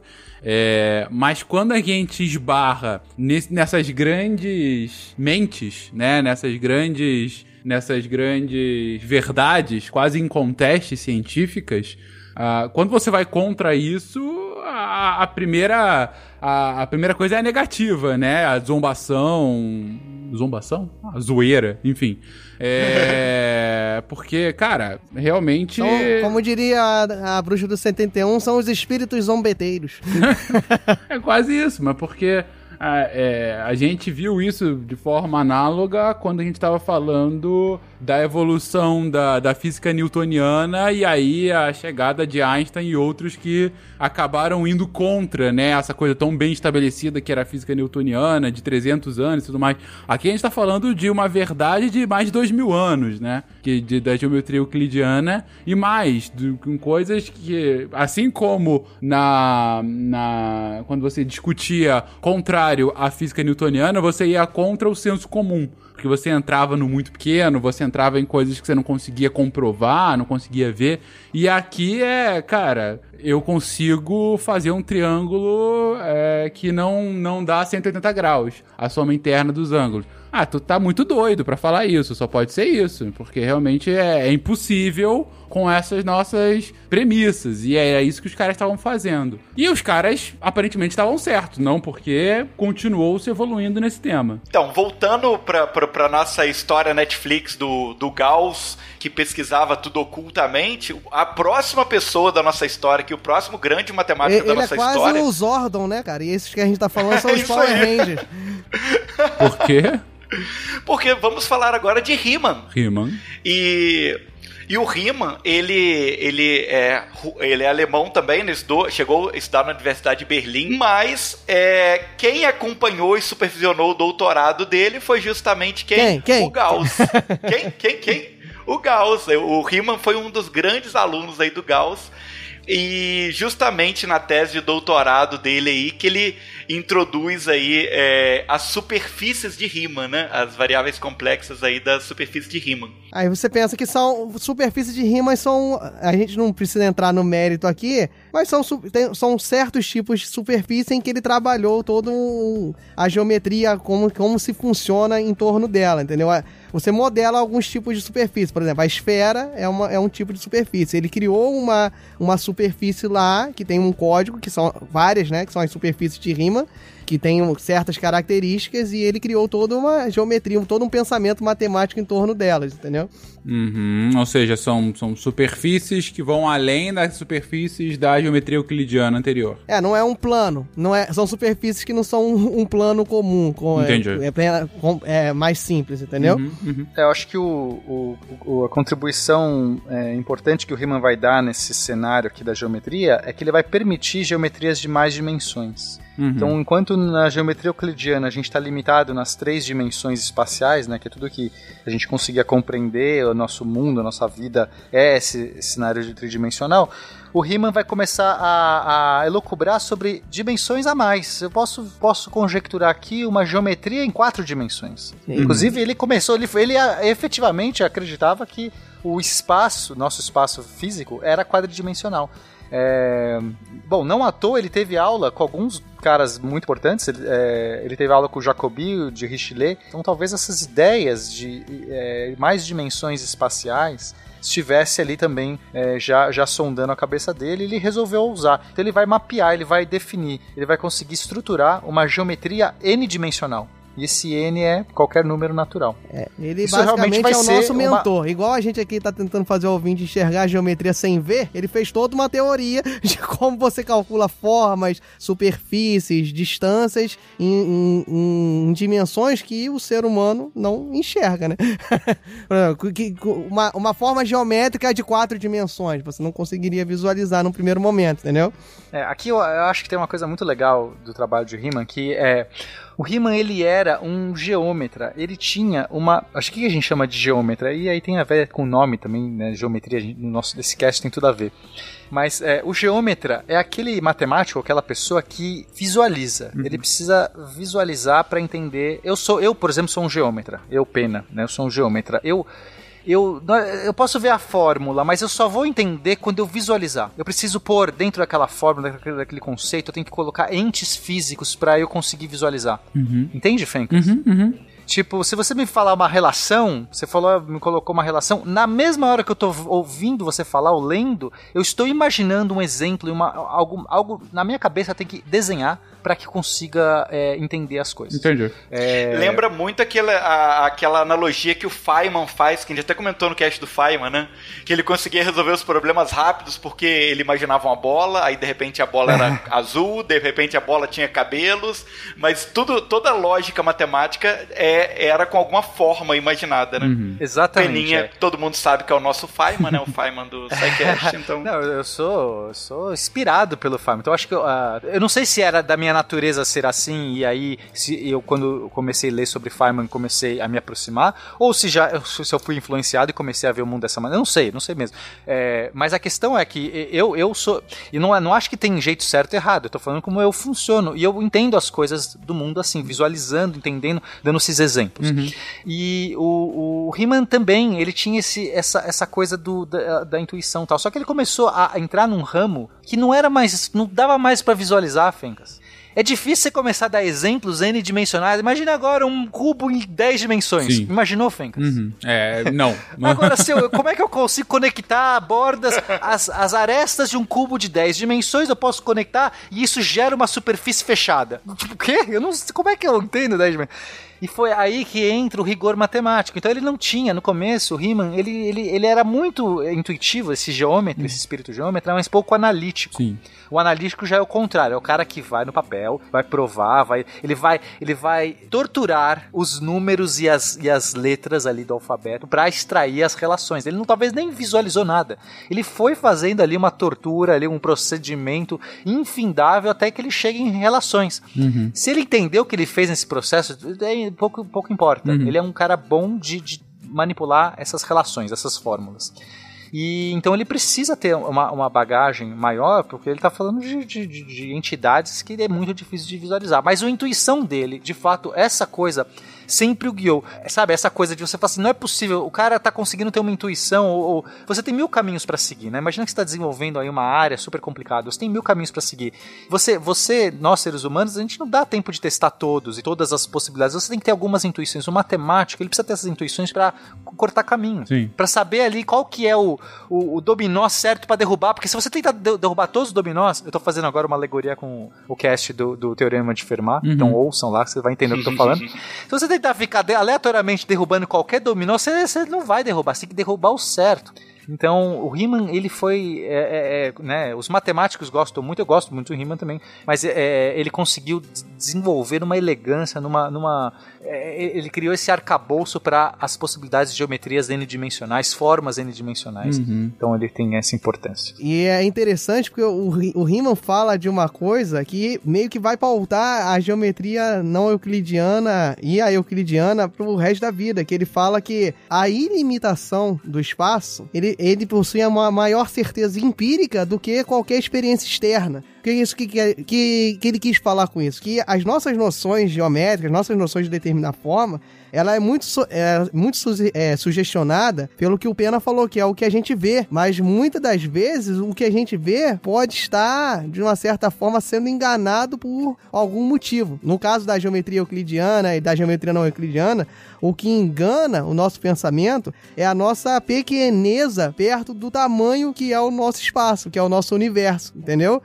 Então, o que que acontece? Por que que a geometria... A gente vai começar a falar disso já já, pro nosso querido ouvinte. Por que que a geometria euclidiana deu certo por tanto tempo? Porque a geometria euclidiana, pasme, ouvinte, dá certo, mas dá certo porque ela, ela pega uma parcela muito pequena de talvez uma superfície que não é plana. E aí, nessa parcela muito pequena de uma superfície que não é plana, o, essa, cur- essa curvinha, esse pedacinho de curva muito pequenininha, se aproxima muito do que seria um plano. O exemplo é a Terra. Exato. O maior exemplo, melhor exemplo é a Terra. É, a gente tá aqui no nosso. Né, como a Terra é tão grande, tão grande, o, ra- o raio da curvatura da Terra é tão grande pra- perto das nossas dimensões, a gente pode medir uma parede, um chão e tal, e achar que a gente tá usando linhas retas, a gente tá. Só que a gente tá sempre na superfície de uma esfera ou de um geóide, vai. De, um, de um objeto curvo. Para pra pensar nisso. Toda vez que você tá ali, né? Tô aqui, sei lá, é, medindo é, vou, vou instalar aqui minha televisão, vou fazer uma medida aqui na minha parede. Eu estou medindo essa superfície, ela não é plana na sua essência final, ela é, está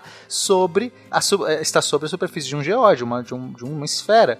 Só que é tão pequeno o espaço que eu estou medindo que eu não- ah, nosso universo, a gente é enganado a achar que o mundo é plano. né? As, as coisas, as, a- as geometrias dos objetos respeitam a geometria euclidiana, E que é por ser que, que dá certo? Porque plana. a diferença nesse pedacinho é tão pequena Uhum. que é desprezível. É Você nem, nem insignificante. a, a olho nu você percebe, entendeu? É qualquer exercício de física que você já fez no colégio na sua vida. Despreze o atrito. É basicamente isso. É de- despreze, despreze a curvatura porque ela é muito pequena e insignificante porque a gente tá medindo aqui. Pra explodir sua cabeça, Fênix, que você falou tão bem aí, poxa, que se lembra muito a física newtoniana e a de Einstein. Uhum. Quem lhe garante que o espaço, é, é, você não tem essa mesma percepção sobre o espaço que a gente tá falando sobre o plano, entendeu? Nós estamos numa esfera, que seria a Terra, só que a gente é tão pequeno que parece um plano. Quem lhe garante que a sua visão tridimensional, o seu espaço, ele seria um bom dizer assim, todo retinho, um cubo cheinho, tá, totalmente completo, não é deformado, entendeu? Você não sabe, porque você pode estar numa parcela muito pequena. E olha aí a, a geometria não euclidiana entrando nessa seara. É, quando a gente fala eu vou pra frente, eu vou pra trás, eu vou pra cima, eu vou pra baixo, você tá sempre pensando do jeito euclidiano. A gente é tão, a gente nasceu tão imerso nessas relações geométricas, essas 90 graus, é, né, eu defino uma reta, 90 graus, eu, eu calculo paralela. Eu, eu tô tão imerso nisso que é tão difícil a gente sair disso. Mas é, então a gente aplica esses conceitos, mesmo voando numa nave espacial, alguém imaginaria um ambiente tridimensional e falaria assim: "Ah, eu vou pra cima, pra baixo, pra frente, pra trás". Você conseguiria definir isso claramente. Mas é, a gente sabe hoje, inclusive, que nosso espaço ele não obedece à geometria eu- euclidiana. O próprio, o próprio tecido do espaço, entende? Porque você poderia argumentar o seguinte: ó, a Terra é curva, a Terra, né, é um globo. Mas, é, por, um- então quando eu meço coisas na Terra, eu só meço coisas curvas porque eu não posso sair da Terra. Eu não, se eu estivesse voando no espaço, talvez eu pudesse medir uma linha É, reta. você pensa que você saindo, né? Você subindo e saindo da Terra, você tá andando em linha reta. Seria isso, né? Sim, sim. Quem, quem lhe garante que você tá andando em linha reta? É, vamos lá. Eu vou definir que o pra frente na Terra é sempre acompanhando a superfície da Terra. Certo. Mas alguém poderia falar assim, não, pra frente é você em linha reta e você chegaria, por exemplo, no Japão. Você pode definir isso. Se você quiser que o pra frente, imagina que eu tô é, andando reto, ou, ou, ou melhor, se eu andar reto num globo, eu vou sair pela tangente. Sim, concorda? sim. Se eu andar, pensa, pensa num globo, numa esfera, Aham. e aí eu começo a andar em linha reta. Eu saio, eu saio voando, Sim. eu saio pela Gente, tangente. coloca uma folha de papel em cima de uma bola de futebol. Isso é você andar numa linha reta no globo. Você tá saindo pela tangente. Isso. Mas aí, aí que tá. Perfeito. Quem lhe garante que você está andando reto? Essa que é, é, a, é o pensamento, entendeu? Porque você tá enxergando reto. Exato. Então a gente poderia só dizer que é só um efeito. A gente vive essa geometria, no caso da Terra, a gente vive essa geometria não euclidiana, ou seja, a gente está sempre andando em cima de uma curva. O tempo todo que eu defino que é reto em cima de uma curva, poderia ser só um efeito espúrio, porque de fato a, a Terra tem uma gravidade puxa a gente sempre para baixo e a gente nos impede de sair voando pela tangente. Sim. Então fica normal definir que esse é o, a linha reta, mas poderia ser só uma mera coincidência, né? É, por exemplo, aviões quando estão manobrando, estão calculando distância na Terra, eles têm que levar em conta a curvatura da Terra. Não dá para você só colocar a régua no mapa ali, não sei o que fazer. Isso é, você vai ter diversos defeitos que vêm dessa geometria, então você corrigir para isso, assim como os satélites, enfim. É, agora, a questão é, será que nosso espaço mesmo, aquilo que a gente entende que está livre de... Imagina um espaço livre de todas as massas ao redor. Eu estou voando no espaço, eu olho para todos os lados, não tem nada, é só o vácuo, né? Aí você fala assim, será que esse espaço respeita essa geometria? Euclidiana ou não euclidiana? Aí se eu colocar uma massa, um buraco negro em algum ponto, será que a geometria é a mesma? Você vê, eu coloquei uma massa, adicionei uma massa no meu sistema, que não tinha nada. Uhum. Será que agora a minha geometria é igual e, e- e- ou, ou a própria geometria muda? E foi essas coisas que levaram a- ao desenvolvimento da, da teoria geral da relatividade. A gente já viu no cast de relatividade que a massa deforma o espaço. E agora a gente tem mais propriedade para entender o que é esse deformar. Ela curva. Ela curva como se as linhas retas que eu entendi antes que era uma linha reta, agora elas tombam, elas têm uma curvatura. Elas não mais res- respeitam a geometria euclidiana daquele dos triângulos, a somatura dos ângulos do triângulo dá 180 graus. Não. Eu posso estar, por exemplo, o meu espaço pode ser uma esfera. Imagina que a gente está dentro de uma bexiga, ou que a gente está vivendo o mundo do Pac-Man. Vai, o Pac-Man, você sai- Bom, você vai para Agora cima. eu gostei. Agora a referência eu gostei. Agora você gostar. referência. Então, né, ouvinte, você talvez não saiba o que é Pac-Man, se você nasceu Pelo amor de. Deus, ouvinte. Ah, tem é um clássico, Sabe pelo sim. amor de Deus. Sabe sim. Nem que- Tem desenho atual, tudo. É, exatamente. Nem que seja aquele filme horroroso, é, Pixels, não é? Não sei, mas enfim. Que... Olha só, o senhor vira sua boca falar de Adam Sandler. É isso Meu, olha só, meu filho Respeito de o 4 mestre. anos tem Pac-Man aqui no, celu- no meu celular. Ele joga. Olha só. Vamos lá. Vivemos no Mas Pac-Man. vamos pensar no mundo de Pac-Man. Se, se você é, é o Pac-Man, lá o carinha que come as bolinhas, você acha que você tá o tempo todo no mundo plano. Você tá lá pra frente, pra trás, pra cima, pra baixo, tá ali. Sim. Só que o que acontece? Quando você sai pela esquerda do tabuleiro, do da sua tela, você aparece na direita, mas você não sabe que. Pensa que você é o Pac-Man. Você só tá andando pra esquerda e de repente você fala assim: nossa, mas tá repetindo tudo. Ué, esse, esse fantasminha tava nas minhas costas, agora tá na minha frente? Uhum. E você descobriu que você não estava no universo plano, você está no universo curvo. Você está num universo fechado, que é um tipo de geometria curva.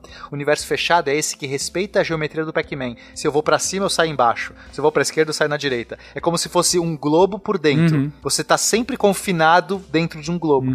Por mais que eu vá em linha reta, essa reta tá tão curvada, tão curvada que ela se junta na minha traseira, na minha, na minha cauda.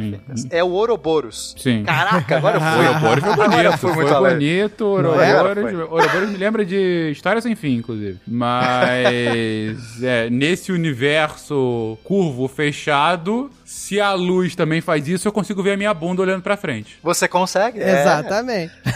Se você esperar um tempo suficiente, né? Porque, no caso, ele não é tão pequeno quanto o mundo do Pac-Man. Claro. Talvez o Pac-Man se eu vesse a bunda dele facilmente. Não, mas, gente, estamos falando, estamos falando do Fencas, né? Ele consegue ver os pés dele olhando pra cima, sei lá.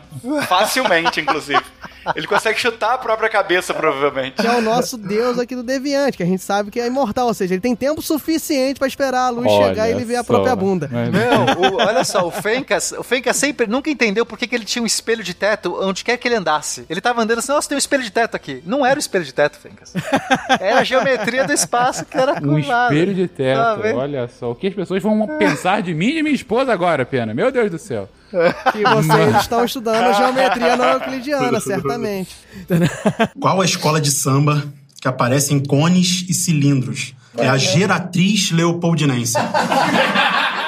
Eu acho que, que, que tá claro a lógica de que se você parte do princípio que o espaço e a nossa realidade é sempre plana, a geometria euclidiana funciona muito bem, obrigado, todo mundo feliz. Mas a partir do momento em que você começa a encontrar deformações, variações, outras formas que consigam traduzir essa realidade, ou que você consiga perceber que o que você achava que é plano não é mais plano, como no caso do Pac-Man, você vê que há a possibilidade de outras formas geométricas, outros cálculos, a possibilidade de que é, você não, não tem aquele, aquela pirâmide, o coração de Euclides não necessariamente mais é uma verdade. E aí o Pena Capitão traz... Planeta aparece sem ele, tá vendo? Só- Exatamente.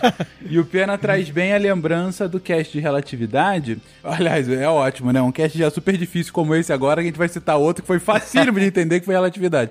Mas ele traz muito bem essa lembrança em que a gente mostra que ah, o espaço-tempo plano e aí, a partir de uma grande massa que é colocada nesse espaço-tempo, deforma esse espaço-tempo, faz com que ele fique com uma curva e, por conta disso, várias coisas aparentemente bizarras e contra-intuitivas acabam acontecendo. Como, por exemplo, o que a gente fala da, do buraco negro, que tem tanta, tanta gravidade que faz com que a luz não saia dele e fique rodando na bordinha dessa deformação. Exatamente. E por que Uhum. que aparece, Fencas? Porque a geometria não euclidiana, ela é justamente a- o instrumento, a codificação que você consegue traduzir e fazer as contas na teoria da relatividade. Você precisa pensar que você não está mais em cima de uma geometria euclidiana. As noções de distância, as noções de reta são outras, completamente diferentes. E aí, Fencas, é, o, o interessante dessa história, já que a gente pegou da relatividade, vamos trazer para esse campo da física, que eu, eu sou um físico. É, o- a- a- se você lembrar, a primeira relatividade que surgiu, né, a primeira teoria da relatividade foi a relatividade restrita, Sim. né? Que ela lidava com o espaço quadridimensional, né, que a gente chama de espaço-tempo. Mas ele ainda não era curvo. Naquele primeiro relatividade restrita, ainda não havia noção que a matéria deformava o espaço. Havia simplesmente a noção que a velocidade da luz era uma constante no universo. Uhum. E que aí começou-se a definir a, o, o tempo como uma, uma outra dimensão. Sim. É uma, uma, uma nova dimensão. Então a gente começou a lógica de espaço quadrivetorial. E esse espaço a gente chama de espaço pseudo-euclidiano. Hum. Por quê?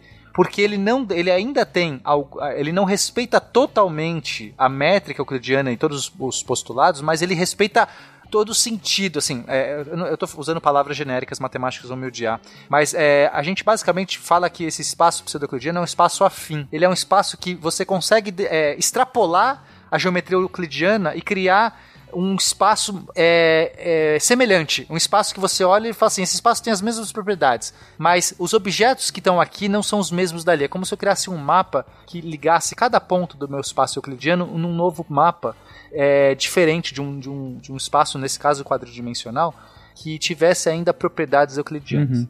Então por isso que a gente chama de pseudo-euclidiano. Ele ainda não, não dá essa extrapolada, na, por exemplo, na relação das, das paralelas, Uhum. que é o que os espaços não euclidianos extrapolam. Mas ele, ele acaba, por exemplo, criando essa dimensão a mais, que não fazia parte da dimensão euclidiana, que é essa dimensão temporal, e ele define, inclusive, como que você tem essas contrações nesse espaço, objetos que estão se deslocando numa certa direção, eles vão se contrair numa certa métrica definida. Então, é, olha que interessante, a primeira quebra né, na, na nossa física, a física newtoniana, ela é euclidiana. Aí a primeira quebra nesse sentido acontece com a relatividade restrita que vai para o espaço pseudo-euclidiano. Mas aí, 10 anos depois, aí rompe-se completamente e a gente fala assim: não, não tem mais essa parada.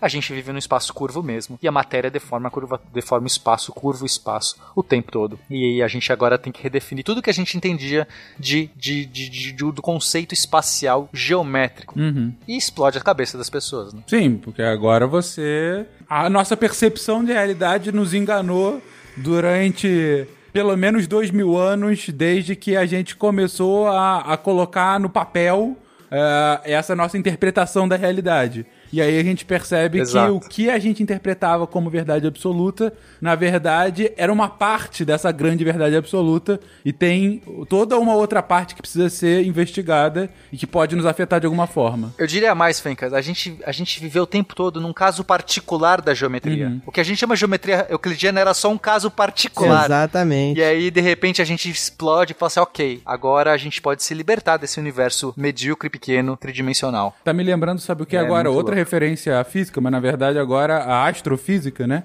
Que é matéria escura e energia escura. Que a, o que a gente sempre achou que era realidade, na verdade é 4% só do que a gente conhece. Tem ainda os 96% que a gente tem que começar a estudar e dar alguma forma, né? Olha, olha, olha que mais legal então, Fer. Porque então aqui no nosso caso, a geometria euclidiana seria a parte infinitesimal do que a gente conhece. Ou seja, tende a zero. Ah, entendi. Se 4% é a realidade que a gente enxerga, dá realmente. a- a- ela é só um caso específico de outros infinitos casos potenciais. É basicamente isso. É, é isso. Exato. Não, Ou enfim. seja, assim, quando é, é dois mil anos de conhecimentos, era praticamente zero do que a geometria pode realmente ser. É basicamente isso. Enfim, mas é- essa é a ciência, vamos evoluir a partir daí. Qual a escola de samba que aparece em cones e cilindros? É a Geratriz Leopoldinense. E tudo isso que vocês estão explicando agora, na verdade, foi então o Riemann. O Riemann é o novo Euclides da, da parada. É ele quem tá, de fato. É, é- é ele quem tirou o coração de Euclides e falou: "Eh, funciona. E, e conseguiu provar É que de fato funciona. Mais ou menos, porque o pessoal só começou. assim, mesmo ele demonstrando, falando da geometria n-dimensional, o pessoal ainda ficava falando, mas o que eu tô vendo aqui é um triângulo que as- os, os ângulos internos faz 180. O que eu tô vendo aqui é a reta paralela ali que, não, que nunca se encosta. Uhum. Aí a aceitação definitiva só da geometria não euclidiana, ela só veio depois da morte de Riemann, que morreu em 67. Uhum. Ele, o matemático italiano o Eugenio Beltrame, ele fez uma, ele fez uma, uma, uma superfície e construiu uma geometria que era palpável, era visível, que a gente estava comentando, né? Que muitas das coisas, às vezes, você consegue demonstrar, você consegue fazer, você coloca no papel, mas se não tiver um modelo físico, que você. Uma, um modelo físico não da física, mas um, um modelo que você consiga encostar, você consiga visualizar, apalpar, né? Sim. Por exemplo, ah, a esfera é uma bola. Você consegue ver e você começa a entender as coisas que às vezes você só codificou no papel. Se você não consegue lamber, não existe. Exatamente. Então, Perfeito. esse, matema- esse matemático Eugen- Eugênio Beltrame, ele fez a pseudo-esfera. Olha que nome bonito. Ok. A pseudo-esfera seria, é, pegando aquilo que a gente falou lá no começo, que o Gauss definiu, olha o Gauss metido aí de novo. Uhum. Definiu curvatura, lembra que é, ah, ele estudou superfície, ele não publicou, deixou lá guardado, mas ele definiu o que que seria a curvatura de superfícies e tudo mais. Enfim, a uma coisa importante a gente saber sobre curvatura de superfícies que é o seguinte, que ela é um, é um número, é uma medição ali que você faz na superfície para saber que se a superfície tem uma curva mais acentuada, uma curva menos acentuada. E o que, que acontece? Dentro desse número, quando essa curvatura é positiva, a gente pensa em superfície que você está olhando de dentro, você está olhando a esfera, entendeu? Uhum. É uma curvatura convexa, né? Uhum. E quando a curvatura é negativa, você está vendo uma superfície com uma curvatura côncava, né? Uhum. Você tá, é como se você estivesse vendo a esfera por dentro, né? Sim. Vamos dizer assim, né? Sim. Então, bem, então o que, que aconteceu? Eugênio, Eugênio Beltrame, ele fez a pseudosfera, que seria uma superfície que tem curvatura negativa sempre, ou seja, ela está sempre côncava e construiu uma geometria ali em torno dela, o que, que seriam os pontos. E o mais importante, ele definiu o que, que seria a reta nessa superfície, porque você pensa, né?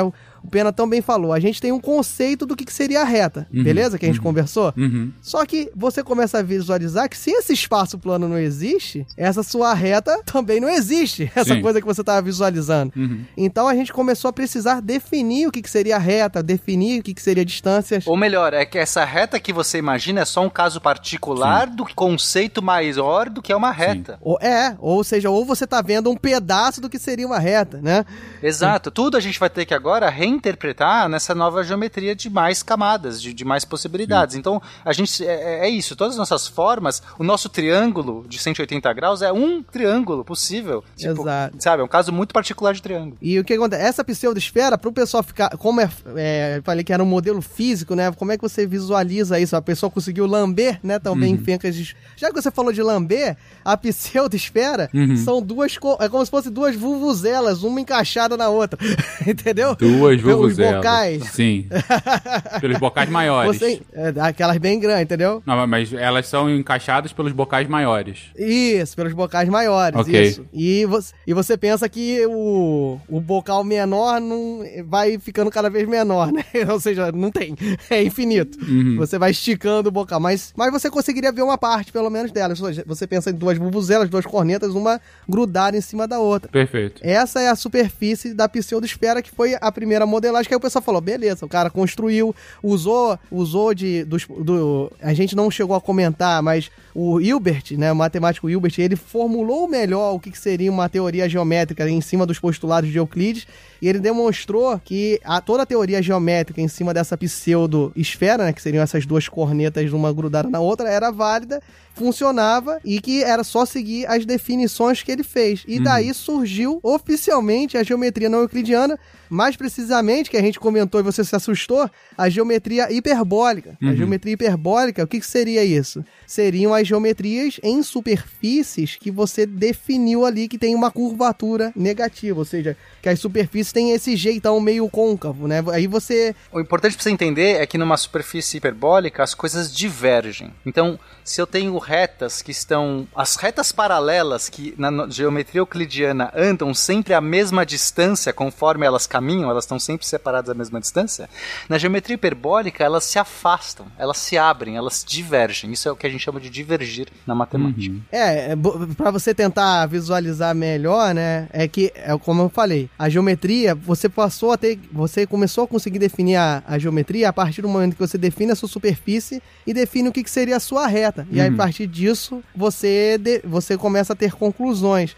Isso que o, que o Pena falou, de que ela diverge, você pensa que na geometria euclidiana normal, o que, que a gente definiu? Você pega um ponto fora da, da, de uma reta, definida euclidiana, da forma euclidiana, só passa uma outra reta que não encosta, não, passa uma reta, uma única reta que não encosta nessa sua reta inicial, Uhum, beleza? uhum. Nessa geometria da Vuvuzela, por exemplo, por um ponto que está fora da reta, passam infinitas retas que não vão encostar com aquela, porque ela vai fazer a curvatura para cima, por exemplo, entendeu? Você pega, você pega a reta ali no, no bocal, você, vamos pegar ali o encaixe do bocal. Se você fizer uma reta que vai para cima, para parte, você pensar que você vai andando para cima, é, você vai, se você for pensar que você pega um ponto fora desse bocal e começa a andar, você vai andar pra cima, você vai chegar nesse ponto e vai começar a subir de novo. Você nunca vai chegar no bocal novamente, no bocal da vuvuzela, entendeu?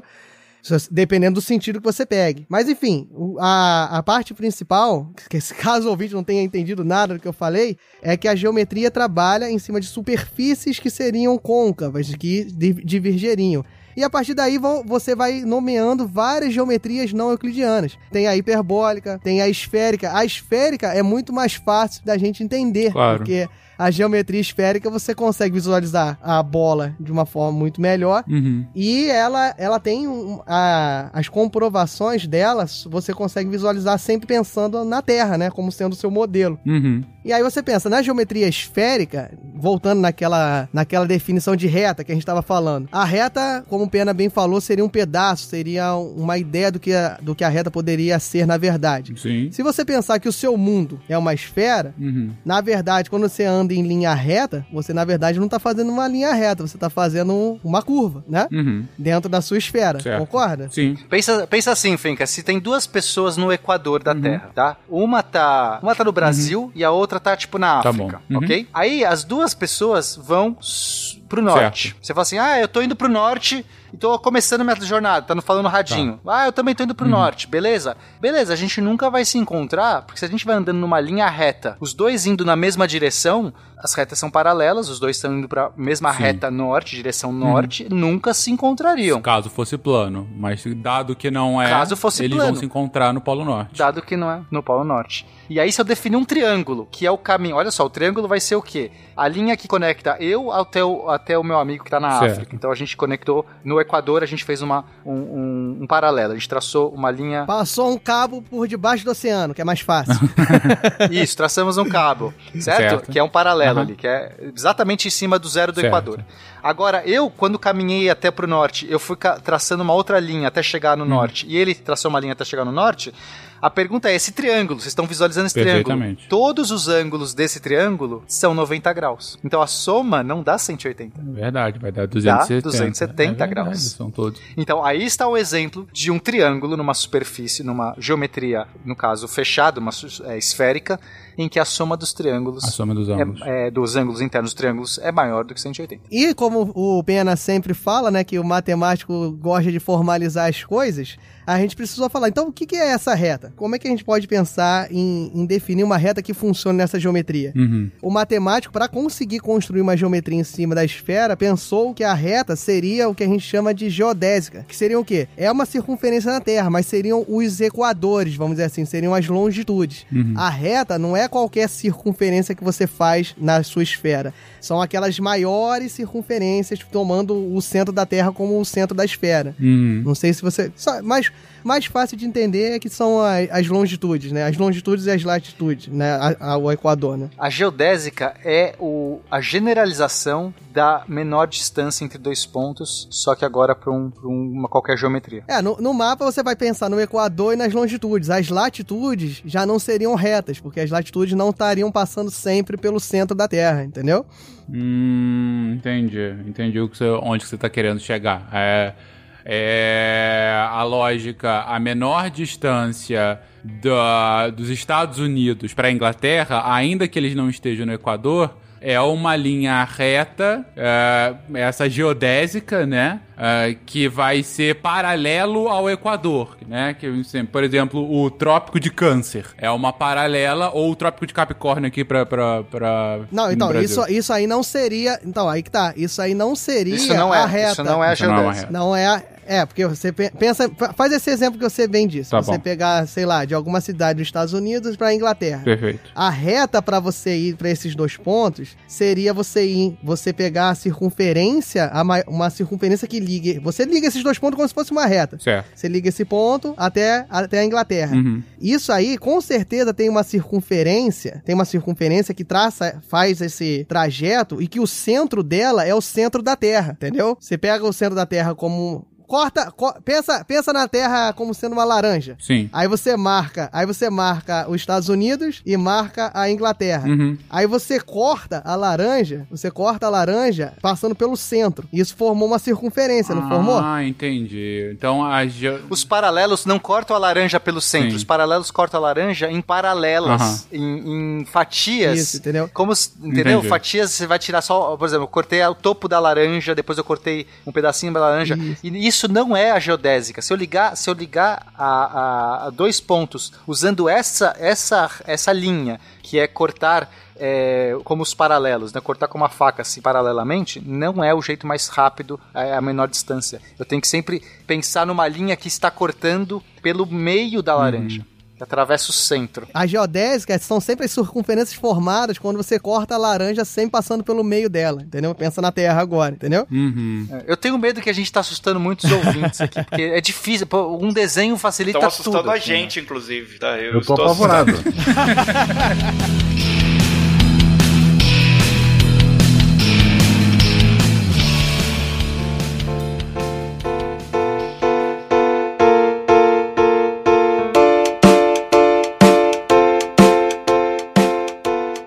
Vamos lá, vamos, vamos ver se então se eu entendi mesmo. Agora, vendo essa outra explicação, acho que aqui deu pra entender. É, se, por exemplo, a- vamos, vamos pegar aqui Brasil e o África do Sul. No Brasil e na África do Sul passa o Trópico de Capricórnio. Esquece, eu não vou falar que é geodésica de novo, não, gente. É, me ignora, só, só realmente pra tentar entender. O Trópico de Capricórnio, ele é uma linha que é num plano paralelo ao Equador e ele cruza o Brasil e a África do Sul. Beleza. Mas o menor ponto entre São Paulo e a África do Sul não é pelo Equador. Na verdade, é pegando essa bola, eu pego a bola e faço uma linha respeitando o raio da bola, respeitando esse centro da bola, né? Eu, vou- eu vou Isso, fazendo isso. a curvinha. É como se, se eu colocasse num plano, a curvinha ela fosse ficando cada vez mais redonda quando ela fosse chegando no- nos polos. Não acabaria ficando assim, né? É, digo, se, eu- se eu planificasse isso, ia Não, ter o Equador e ia isso, ficando mais, mais, mais, mais redondo. E no polo ia ficar totalmente redondo. Porque eu tô respeitando esse raio. É, a lógica é essa. Isso, é, você pegou bem. É, é- é- o que você falou tá plenamente factível, mas pro ouvinte ter- sempre visualizar, essa linha que você fez respeitando o centro da Terra é como se você pegasse e fosse dar um corte na Terra que passasse pelo centro e pegasse justamente o Brasil e a África do Sul, Sim, entendeu? Sim, sim, que passasse pelo centro. Se você cortar no Trópico de Capricórnio, Não vai você passar pelo não centro. vai passar é no isso, centro, perfeito, ok? perfeito, Ouvinte. perfeito. Cortou no Trópico de Capricórnio, você vai tirar uma tampinha, Isso. você vai te jogar fora ali a parte sul da Uhum. Terra só. Isso. E isso não. Então, a partir desse momento, esse, esse o trópico, né? Esse corte que você fez, não é a reta da geometria esférica. A, Sim. ge- a reta da geometria Não é a menor esférica. distância entre dois pontos, Ah. né? Exatamente. O que a gente vai definir como a geodésica é o análogo da reta na geometria euclidiana. Então, qual que é o, o que que é a reta na geometria euclidiana? É o menor distância entre dois pontos. A menor distância entre dois pontos numa geometria curva, no caso essa, que é uma curva, uma, uma esférica, ela vai ser a geodésica. É.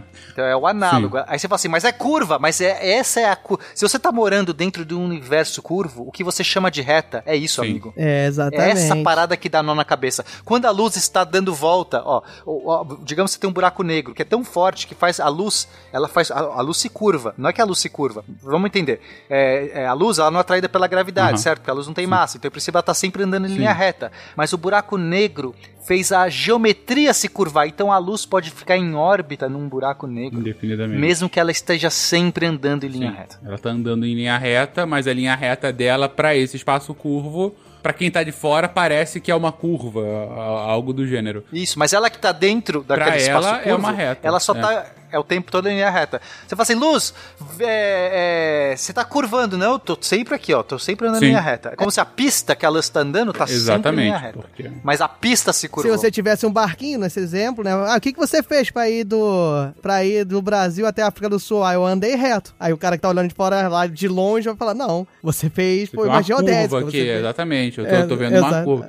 É, é, gente, se vocês quiserem fazer esse experimento em casa, se ainda tiver difícil pra entender e vocês tiverem uma laranja ou uma maçã ou alguma coisa que você possa cortar, assim, tenta fazer justamente isso. Marca dois pontos. E aí você corta. corta, mas necessariamente o corte tem que ser passando pelo centro da laranja. Então você pega, você, você, você enfia a faca no primeiro ponto até o centro dela e corta até o segundo ponto. Essa é a menor distância. Você vê, não é um, não é o trópico de Capricórnio, não é o trópico de Câncer. É a, a lógica desse corte, de fato. E é esse corte que a gente vai dar o nome de geodésica. E essa é a nova definição de reta para um Isso. espaço não plano. É, a geodésica seria a bordinha da laranja agora, né? Seria o desenhozinho ali. Uhum. É, esse desenhozinho, exatamente, do, do corte do ponto A pro ponto B. Exato. Então, e olha que interessante, porque a partir do momento que você define a reta como sendo isso, todas as suas noções da geometria euclidiana se esvaem. Como, por exemplo, o quinto postulado do nosso querido Euclidão da Massa aí, ó. Verdade. Finalmente comprovam que o coração não é, não é necessário. Exato. Porque, ó, pensa aí, meu querido ouvinte. Qual, é a- qual foi a definição mais simples que o Pena falou lá no início? Que você pe... Qual é a definição do quinto postulado que era mais simples? Você pegar um ponto fora da reta e você queria pegar que só passa uma única reta paralela. E qual a definição de reta paralela? Que não encosta na sua reta inicial. Perfeito? uhum. Agora, pensa... Vamos ver se o, o, o Pencas entendeu direito. Agora, pensa numa reta, na esfera, ou seja, uma geodésica. Uhum. Beleza, Uhum. Pencas? e pensa, e pensa num ponto fora dessa geodésica, ou seja, fora dessas, dessa primeira circunferência que a gente fez. Quantas geodésicas, ou seja, quantas retas você vai conseguir traçar por esse ponto que não encoste nessa sua reta inicial, nessa sua geodésica inicial? É, milhares, né? Porque ele vai ficando cada Não. vez. Não? Ele Não. vai ficando mais curvo, mais curvo, mais curvo. Pega a sua laranja, já cortou a sua Sim, laranja. tu corta ele. Agora tenta, tenta fazer um outro corte da laranja que não passe nesse corte original. Pega um outro ponto na- nessa metade da laranja que ficou, você marca um ponto diferente, beleza? Certo. Agora você tenta fazer um corte passando por esse ponto e pelo centro que não encoste na bordinha lá da, do corte inicial. Tô aqui faz- usando a minha imaginação pro negócio acontecer. É, ah, Pegou a entendi. metade- Como é uma curva, ela sempre vai cruzar. Não tem nenhum tipo de. Exato. Não, ah, Não existem retas paralelas. Entendi, não tem Nenhuma. nenhuma, porque se eu continuar o corte infinitamente, ele vai acabar cruzando com outro corte de qualquer forma. É verdade. Exatamente. Exatamente. Ou seja, na geometria esférica não existem retas paralelas, não existem geodésicas paralelas. Olha aí. Sempre vai A gente um acaba só com a base da geometria euclidiana. Entendido, entendido. Realmente, a- a- o- olha, gente, eu consegui fazer imaginando com laranjas. Não sei como vocês podem fazê-lo também. Eu não tô vendo nenhuma figura, nenhuma Eu imagem. sabia essa com Não, maçãs. tipo, é, é que eu realmente eu tive que imaginar o corte e falar, não, se eu continuar o corte, realmente não tem como não passar. Ah, Você vai passar pelo corte inicial. né? Sempre, sempre vai acabar cruzando. É verdade. Exatamente. É verdade. O- Agora, se a gente pensar na outra a geometria que a gente está trabalhando aqui, que seria a hiperbólica, que seria aquela que diverge. Ou, é, aí, as retas, na verdade, né, o que a gente vai definir, é um pouco mais difícil de visualizar, tá? É, a, a esfera é bem mais fácil. Mas nessa, os, os ângulos do triângulo, a somatória dá menos do que 180. Então é como se as coisas se curvassem é, para fora. Enquanto que na esfera as coisas se curvam para dentro, na hiperbólica as coisas se curvam para fora. Pensa que o, o, o triângulo na esfera, se você fosse fazer um triângulo na esfera, ele é meio gordinho, Sim, né? é. E na hiperbólica, que a curvatura seria ao contrário, Ele vai ser é meio um mirrado. triângulo magrinho. Aham, Isso. é verdade. É. E aí, nesse caso, Fencas, a gente acaba indo para o extremo oposto, porque eu, eu consigo pensar em um- uma infinitude de retas que respeitam essa nova definição, dessa, a geodésica nesse novo espaço aqui.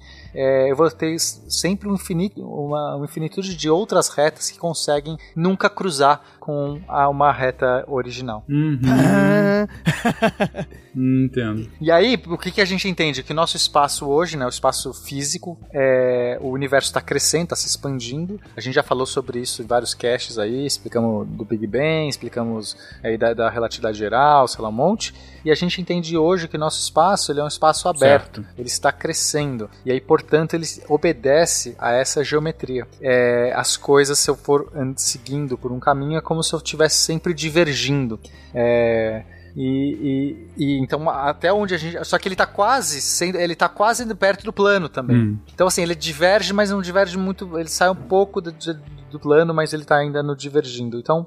É, a gente não sabe, a gente não sabe efetivamente a curvatura do espaço, o espaço visto de Uhum. longe, tá? Porque localmente o espaço ele vai ser sempre dado pelas massas. Então vamos lá, para o ouvinte entender. A massa curva o espaço. Então se você está curvando o espaço perto de um buraco negro, ele vai ter uma geometria, por exemplo, positiva, uma curvatura como da Sim. esfera. A, a luz vai entrar em órbita no buraco negro, ela, ela está girando dentro de uma esfera. Mas se eu olho o espaço de longe, o espaço está crescendo. E por estar crescendo, essas massas estão cada uma é, se afastando, está criando mais matéria, mas não mais matéria, mas mais vácuo, mais espaço entre o próprio Uhum. espaço. E essa curvatura, então nessa- quando a gente entende essa curvatura geral do espaço, seu formato geral, como se o espaço agora fosse o meu objeto, estou tentando entender, a gente entende que ele está divergindo, ele está crescendo e, e se afastando cada vez mais. Então está numa geometria dessa hiperbólica. Uhum, uhum. Certo. É, e a gente ainda. Mas a gente já tem certeza que é isso? Ou assim, é, claro que certeza não existe, mas hoje a definição mais precisa que a gente teria é que o espaço como um todo é então hiperbólico. É, que ele é. A gente.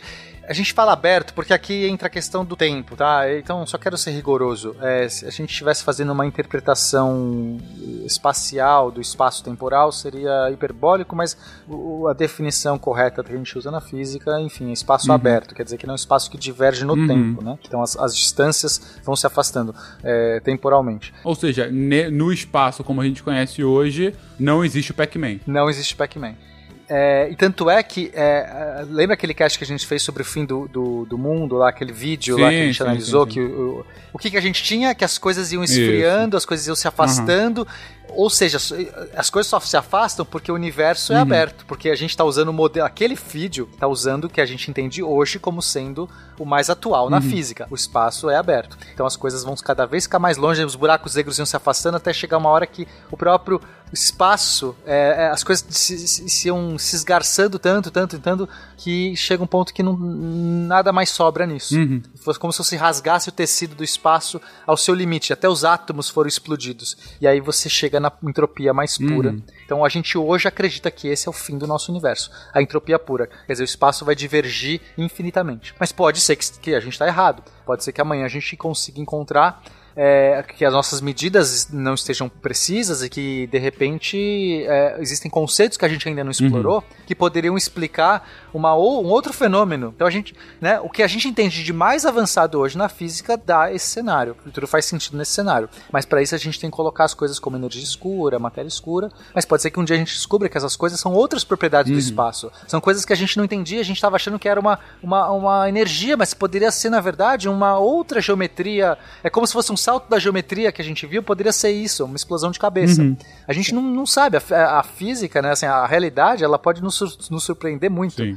Toda vez que a gente explora um pouquinho mais, ela nos surpreende. Pode ser que a gente ainda esteja no começo do novelo. Tem muito ainda pra puxar. Então, pra evitar esse distanciamento inevitável, a solução é espelho no teto, é isso? e, e definir reta cortando laranja pelo meio. Ah, tá ótimo, tá ótimo. E eu acho que, que fica, fica bacana fazer é, justamente essa ponte entre o cast de relatividade e esse, porque é, é, era uma coisa, inclusive, que eu ia comentar com vocês um pouco antes e não sei, aí realmente não sei como é que foi a, a construção do pensamento ou das hipóteses físicas posteriores.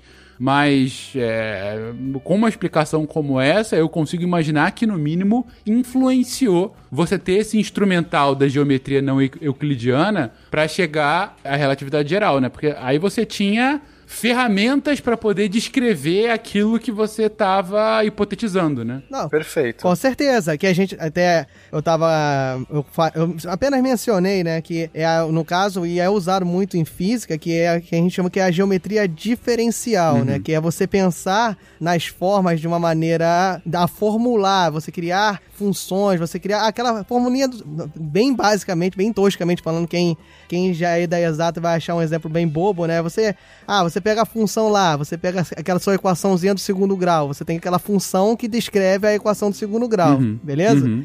Então, a geometria diferencial, ela tenta descrever as formas dentro de uma superfície qualquer, igual você descreve a parábola, que é a função f de x igual a x ao quadrado, mais ax ao quadrado mais bx mais c.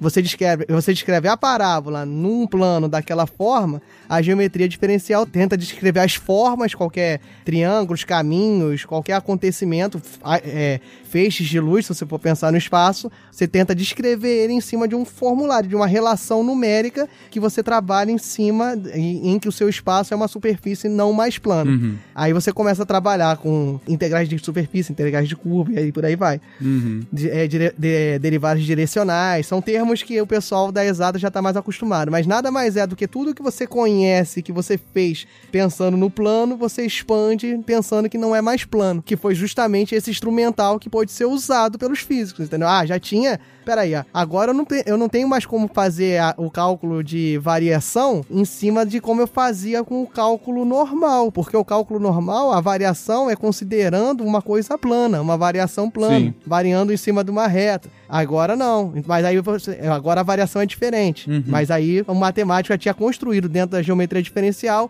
derivadas direcionais, integral de superfície, integral de curva, os integrais de rima, de integrais de Lebesgue, aí vai. Tem tem, um, te- tem toda uma teoria diferencial, ou seja, numérica, analítica, você pensando em fórmulas, né, para fazer conta mesmo, pensando nessas geometrias não euclidianas que a gente está falando. Uhum, uhum.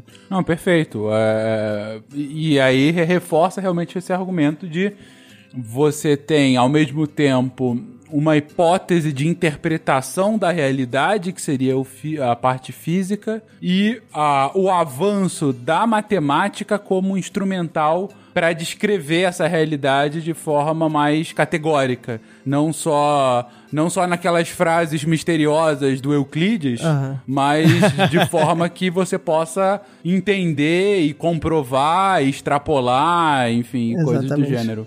Não, não só descrever, como também antever, que o, o Pena pode me corrigir, que, por exemplo, fizeram a formulação e, e na formulação chegava-se numa, num, num problema que era justamente do problema do buraco negro, que os físicos ainda não tinham conseguido ver. Mas na formulação já tinha esse problema, Ah. entendeu? Você... Você antevê e aí descobre que esse problema que tinha na fórmula, na verdade, o fenômeno que tem ali é o buraco negro, que existe. A- Claro, é, é, aí é, é a ciência no seu máximo potencial, né? Você consegue, a partir da hipótese e da forma como você interpreta o mundo, você cria realmente previsões. Um modelo, Modelos, exato. exatamente, Um- previsões. E a partir de experimentos, você tenta falsear esse- essas previsões. Caso elas não sejam falseadas, nesse caso específico, a gente conseguiu. É, não é que a gente não conseguiu falsear, mas a gente conseguiu observar pela primeira vez um buraco negro agora em 2019, né? E essa observação atesta por, por essa afirmação que era antevista no, no, no, no modelo. No- exatamente, a formulação matemática chegava nesse, nesse elemento, nessa coisa que fazia a explodir, dava problema, dava a fórmula começava a tender ao infinito, que aí a gente não sabia o que, que se era, ou poderia ser um- alguma coisa que normalmente o que acontece quando alguma, como o Pena sempre falou na física não se trabalha com o infinito, mas no modelo matemático existe as coisas tendendo ao infinito. Aí ou isso é alguma coisa que você ainda desconhece que muda o seu modelo, ou é porque o seu modelo ele só funciona até um determinado ponto e aquele, aquele valor infinito está fora da onde aquele modelo é funciona, Uhum. entendeu? Nesse caso do buraco negro era um, era um elemento que existia na realidade que ainda não, tava se- não tinha sido observado, Uhum. mas que a fórmula simulação já, E já funcionou. detectava ele. Uhum. E funcionou. E, e funcionou, né? O legal é que a gente poderia olhar para o buraco negro e ver uma coisa totalmente diferente Sim. do nosso modelo. E, e faria sentido porque a gente está no limite onde a, a nossa função, o nosso entendimento da realidade está no seu. está se esgarçando, já tá, já tá. A gente está na singularidade do buraco negro, quer dizer, a gente está lidando com um, um fenômeno que a gente nunca tinha Uhum. visto antes, então poderia ser que ali falhasse. Mas a realidade falou assim: não, tá certo, o modelo de vocês aqui tá, tá ok. Então, aparentemente, continua. O Einstein continua certo. E, e é o que é o legal, que, que a gente come, que é aliando a matemática e a física, né? Quando a gente fala na matemática que a coisa tende ao infinito, normalmente a gente fala na, na matemática é plenamente aceitável, mas normalmente fisicamente dá problema, porque você está beirando o desconhecido. E aí você não sabe que se o seu modelo funciona lá ou não. Uhum. No caso da reta euclidiana, não funciona, porque você pensava que a reta ia indefinidamente para frente, mas você vivendo na Terra, você percebeu que na verdade o seu infinito era você chegar no ponto de partida, que seria a geodésica, né? Você vai e acaba voltando. Só que é tão grande que nesse modelo inicial da reta euclidiana não conseguia se observar esse fenômeno, entendeu? Uhum. Perfeito. A circunferência, a elipse e a parábola entraram no armário e acharam um leão. Qual é o nome do filme? As Crônicas de Nárnia. E, e legal como a gente conseguiu fazer essa transposição e já mostrou uma, um uso extremamente prático para o desenvolvimento da ciência no século XX, né?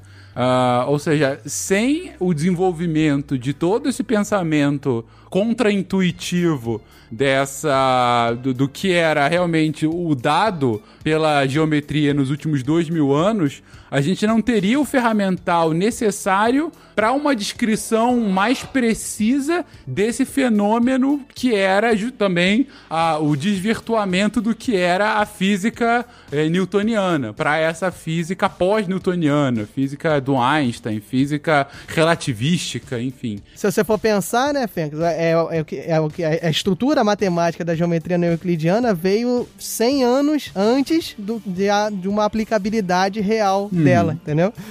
Não, não, aplicabilidade nesse caso específico, né? Já física outras, mas nesse caso específico. É, exatamente. Não, né, né, né, nesse caso da teoria da relatividade, uma coisa que foi feita há 100 anos que não se sabia muito, que o Gauss, como o Pena conjecturou, não quis publicar, porque a priori ele achou que ia dar problema com a comunidade matemática e talvez não servisse pra muita coisa, não valia o esforço. Uhum.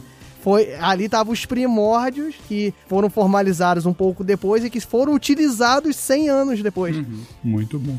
E, e agora, Fencas, quando a gente olha a física moderna, tá? Ou a física ultramoderna, a física Contemporânea, tá acontecendo sim. agora, né? Contemporânea, a gente vê ah, a, a gente vê entidades que utilizam essa, essa geometria de múltiplas dimensões e curvaturas eh, de uma maneira muito mais copiosa. Então, eh, alguns modelos, modelos eh, que o pessoal conhece, já ouviu falar, supercordas, que prevê aí várias dimensões extras, que a gente teria, em princípio, nosso, nossa realidade pode contemplar várias dimensões extras e os entes mais o- eh, os entes mais únicos, mais elementais dessa, dessa realidade seriam cordas vibrando. Então você imagina que geometria que você está propondo para que todos os entes, as partículas que a gente acha que são pon- pontos aqui pontuais, na verdade podem ser vibrações de uma corda numa outra dimensão, numa outra, eh, numa outra geometria. Então você já, você começa a extrapolar. Eh, mesmo no meu mestrado em física, eh, eu trabalhei, por exemplo, com, com sistemas de dimensões extras. Então é, era, é, a gente tinha um problema na, a gente tem um problema na física que é a gravidade. A gravidade é uma força muito mais fraca do que ela deveria ser, do que a gente acha razoável. Porque quando você olha os mecanismos onde as forças da física vão se desacoplando e se criando, né? Porque a gente entende que todas as forças meio que têm é, propriedades em comum. Aí quando você entende que ah, a força forte, a força eletromagnética, a força fraca, elas têm coisas em comum e você olha a gravidade, a gravidade é muito mais fraca. Ela, ela você fala assim, nossa, tá fora da, da ordem. Uma das possibilidades, por exemplo, é que a gravidade estaria se diluindo numa outra, numa, numa outra dimensão que as outras forças não veem, nem nós vemos, que a gente chama de uma dimensão compacta. É como se fosse uma dimensão de curvatura positiva, ou seja, essa que você estaria fechado num jogo do Pac-Man, então imagina que a gente tem as nossas três ou quatro dimensões, não importa. É, aqui normais, extensíveis, ou seja, eu posso andar para lá, para cá, para todos Certo. os lugares, mas eu tenho uma dimensão dentro dessas, é quase como se ela tivesse fechada, é, é como se ela tivesse é, espremidinha, Numa rocha, arrochadinha.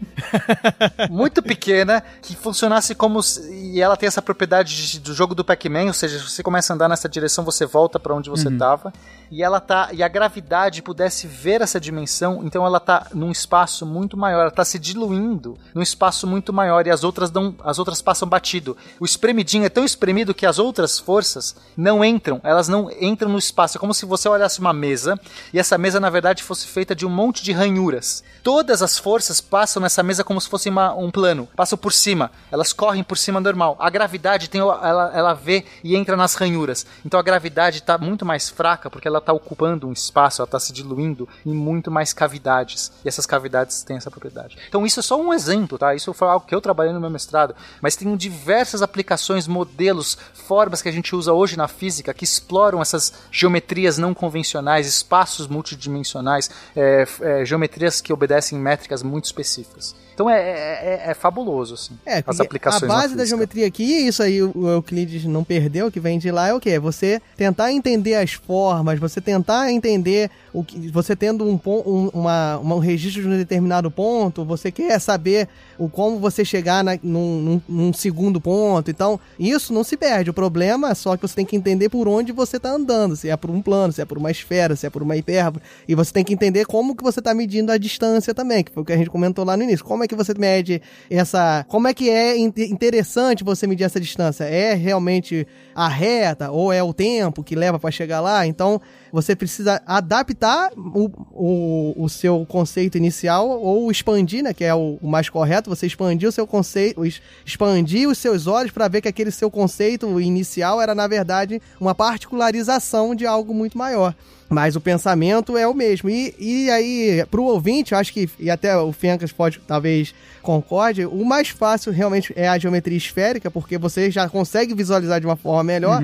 Mas aí esse estudo caminha por outras áreas, que é, são as geometrias hiperbólicas que a gente já citou, tem a geometria fra- dos fractais, que fractais são superfícies que elas vão se retroalimentando, que elas vão, elas vão, elas têm uma dimensão, é, é muito, é meio esquisito você pensar nisso, mas a dimensão dela é menor do que um, né? Porque você vai cortando, ela vai se repetindo, os fractais você vai repetindo a, você vai repetindo a figura inicial de uma forma cada vez menor. O conceito, o conceito básico, bem básico do que seria fractais seria isso. E aí você pensa que a sua superfície é essa e você calcula e tenta descobrir formas ali dentro, tenta antever aonde um determinado ponto vai chegar se você caminhar usando a distância. E existe, além da geometria fractal, existe a- aí essa sim é mais é tão é tão mais tranquilo de enxergar quanto a geometria esférica, que é a geometria projetiva, porque é você você projetar uma dimensão acima numa dimensão inferior.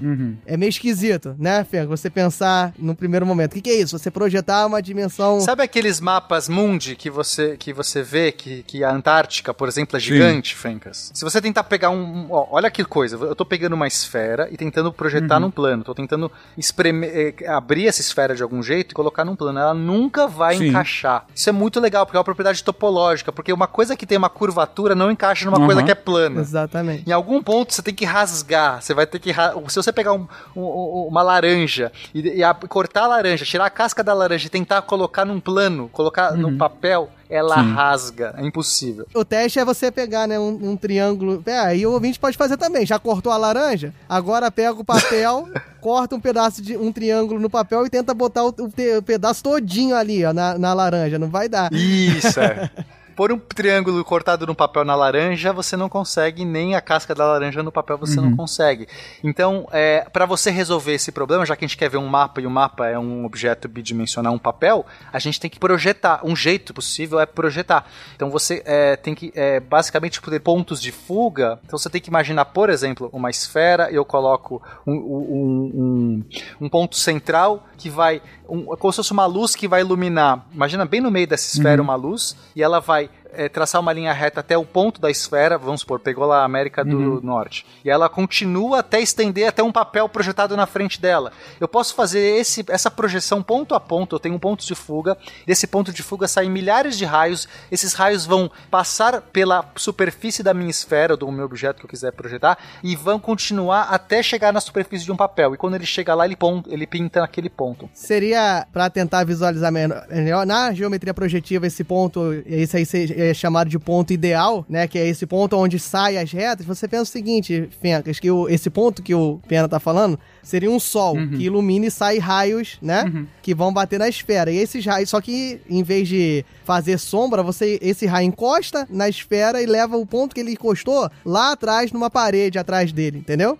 Uhum. Entendi, não? não, entendi, entendi, entendi. E aí vai ficando. Fo- Aí você vai conseguir projetar toda a esfera num papel, né? Só que isso vai acontecer distorções, porque uma coisa que na esfera, vamos supor que lá o, o, o Polo Norte, né, nesse caso, que seria pequeno, quando ele, ele vai acabar ocupando uma área gigantesca no papel, porque os raios estão saindo, estão dois pontos que estão próximos ali no Polo Norte, eles só vão projetar no papel em pontos muito distantes, porque vai percorrer uma Uhum. distância enorme até chegar no papel, porque está saindo muito para cima. Enquanto que no Equador os raios estão saindo para frente, diretamente E aí pro vai ser papel. perfeito. Então, as distâncias no Equador vão estar meio que quase iguais, vão ser quase distâncias iguais à, à esfera. Esse é um jeito de. Então, geometrias projetivas é isso. Como é que eu consigo criar uma projeção de uma geometria, né, de, um, de, um- de uma certa geometria em cima de uma outra geometria? E, é muito interessante esse, esse. Não é só para mapa, você pode aplicar isso, nossa, de, de diversas maneiras. É, você comentou do ponto de fuga, ponto de fuga, é, e ainda nessa explicação, me lembra desenho, quadro mesmo, né? Que quando você faz algum desenho que você queira dar uma noção de profundidade, você no início do desenho, você estabelece o ponto de fuga, né? Ou seja, é meio que São as linhas. O ponto de fuga é onde todas as paralelas se cruzam. Exatamente. No seu desenho. Todas as paralelas. É como se você. Se todo o desenho tivesse meio que apontado pra lá, ou, ou que. ou aquele ponto é o ponto mais distante, é o ponto. É, é o ponto. fina- É o ralo do seu desenho, né? É como se ah, qualquer ponto daquele, daquele desenho. Eh, tivesse sendo direcionado para aquele ponto de fuga e aí você come, consegue dar alguma profundidade, você consegue dar alguma angulação diferente do que só aqueles desenhos egípcios, né? Que todo mundo de ladinho assim, que não tem ponto de fuga. Fencas, você Isso, acabou, é, então- você acabou de mostrar o primórdio da geometria projetiva. o primórdio da geometria, a geometria projetiva se desenvolveu justamente na época renascentista para resolver esse problema. E o, o ponto de fuga, que é o que você está falando, justa, é o mesmo ponto de fuga que o, que o Pena está falando. Só que o que, que acontece? Se você imaginar o exemplo que o Pena disse, ele pegou uma projeção atrás da figura original, certo? Você tá visualizando pra frente, entendeu? Você tá, você tá se aproximando desse ponto, desse ponto de iluminação, entendeu? Você, você tá olhando ele de frente e tá tentando fazer com que aquela imagem seja toda projetada a- é, mais perto do, do ponto de fuga do que, do que aonde você está. E no mapa que o Pena falou, a projeção está depois de aonde você está realmente, entendeu? E a geometria projetiva, ela é toda feita, e aí a gente pega a geometria projetiva, ela é toda feita por transformações lineares, tem toda um- uma construção que você consegue fazer essa geometria projetiva computacionalmente. Você vê, e, e aí pega o cast de matrizes, a geometria, a geometria projetiva, ela consegue ser construída a partir de álgebra linear também. Porque ela, a ideia dela é justamente essa, você fazer você escolhe o seu ponto de fuga, que vocês também falaram, e aí vocês vão calculando, na verdade, proporções. Você vai tentando fazer diminuições proporcionais para tentar retratar tudo dentro de um mesmo plano, de- dentro de um plano só. Que aí o, o fenômeno que acontece é esse que você, você mesmo disse. Na realidade, são retas paralelas, mas aí quando você projeta, tem algum lugar que essas retas vão se encontrar num ponto só. E aí, todos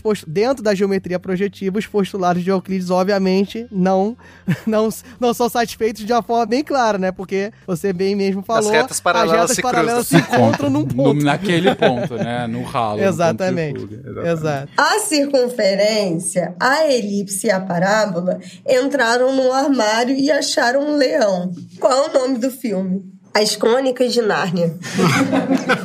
É, Eu queria falar também um pouco sobre, sobre os fractais. É, o Diogo falou que são dimensões menores do que um. Na verdade, elas não precisam ser menores do que um. Elas, elas são dimensões não inteiras. Isso é muito Sim, legal. verdade, verdade. É, eu posso Boa ter, correção. é, eu posso ter, por exemplo, um fractal, uma, uma, uma geometria fractal num espaço 2,5. E aí já começa a dar nó na cabeça das pessoas, porque você fala, ah, eu sei o que é uma dimensão, eu sei que é duas dimensões, eu sei que é um espaço de três dimensões, até de quatro eu não sei, mas eu consigo de algum jeito abstrair a lógica, mas você falar de 2,5 É, é muito. um negócio é- doido, é, né, Fê? É, é, é pra, pra Fencas Não, agora, desligar nessa, o de- headset. depois de duas horas de gravação, eu digo pra vocês que eu não vou nem tentar entender o que que é dois e meio. Eu só vou acreditar em vocês. Não, mas eu, eu não, eu vou tentar rapidamente. Eu acho que vale a pena um cast sobre fractais, mas pra não deixar só esse gostinho, eu vou tentar, por exemplo, pegar um caso de, de dimensão 1,5.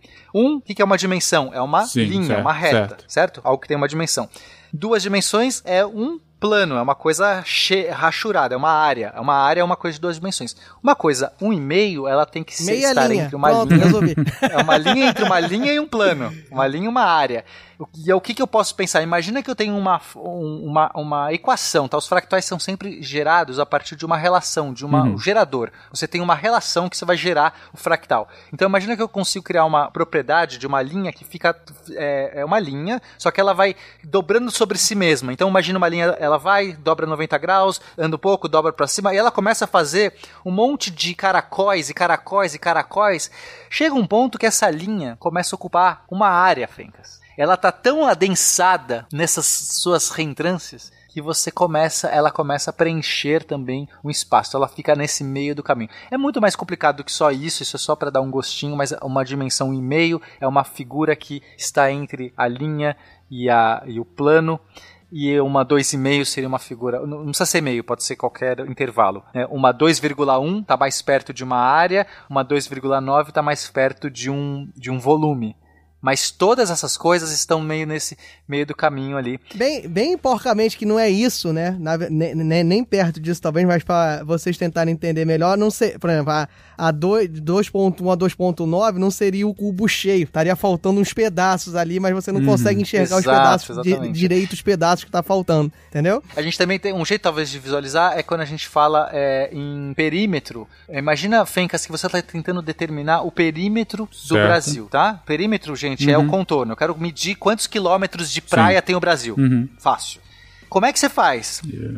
Fencas, vai. Desafio. Como é que você faz isso? Fencas? Como é que você Ah, faria? bom. Vai pegar uma trena. É, é essa, o jeito difícil seria esse, né? É em passos. Vou contar o número de passo e multiplicar pelo tamanho. Não. É. Bom, muito provavelmente teria que ir dividindo em secções de retas bem pequenininhas, né? E aí você vai somando essas seções de reta. E é. Beleza, perfeito. Então você foi lá, pegou um pedaço do Brasil, você deu um Isso. zoom no seu mapa, assim, deixou Aham. um zoom out, olhou aquele contorninho do Brasil, e você foi lá e falou assim: ah, isso aqui parece Isso, uma reta. Daqui pra isso. cá uma reta, daqui pra cá uma reta, daqui pra cá uma reta, somou os pontos, liga pontos, somou todo e falou: tem 100 Exatamente. quilômetros. É, Obviamente é mais, vai. Tem mil quilômetros, 5 mil, eu não sei quanto tem. 5 mil quilômetros. Aí eu falo assim: tá bom, Fencas, agora imagina se você tivesse dado um zoom maior no mapa. Quando você dá um zoom maior do mapa, o que parecia uma reta entre dois pontos, você vai ver Claro. que na verdade tem uma minhoquinha, Sim. porque tem uma praia, tem uma costa que faz uma curva. Se você agora resolver s- fazer Uhum. um novo liga-pontos nesse novo zoom, você vai ter muitos mais pontos, e aí quando você somar todos esses maior, pontos, vai claro, dar uma sim. extensão muito maior do que a anterior. Se você der um zoom maior agora ainda, você vai descobrir que aquela coisa que você achou que tinha uma curva, tem uma curva muito mais detalhada, porque tem as reentrâncias da rocha, que se você quiser chegar no limite, você pode fazer. E se eu quiser dar um zoom maior, eu posso entrar nas reentrâncias da molécula, se eu quiser. O que você vai descobrir é que a, a- o perímetro da costa do Brasil pode ter qualquer tamanho que você quiser. Depende do zoom que você tá. E aí, amigo, você tá na geometria fractal.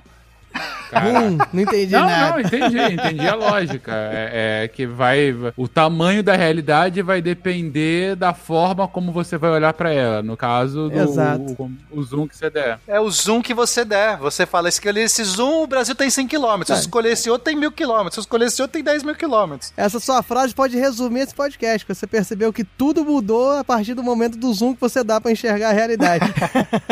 É, mas é isso mesmo. A gente começou com uma realidade que a gente achou totalmente absoluta e viu que era uma fração de um nada. Durante dois mil anos a gente estudava isso. E agora que a gente está falando aí de fractais e de reentrâncias de molécula. É isso.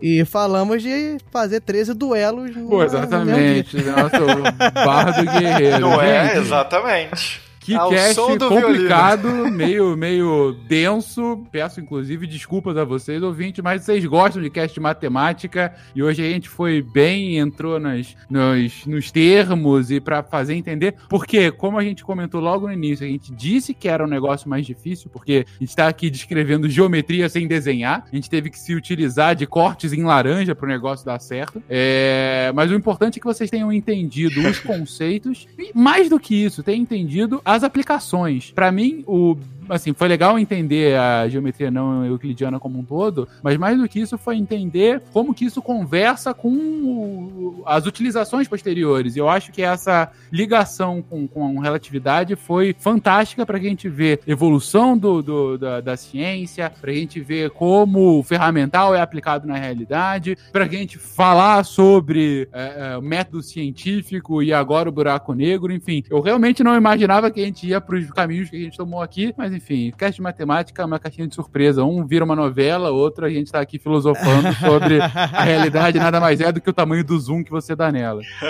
Isso aí. Só, eu, Fergus, vou só deixar um- uma indicação aqui. Vai estar vai tá no post aí, eu acredito que esteja no post aí do episódio, que tem um- uma palestra no, do TED, de, um- de uma pesquisadora, que eu, eu me falho o nome, mas vai estar aqui no vai tá aqui no post.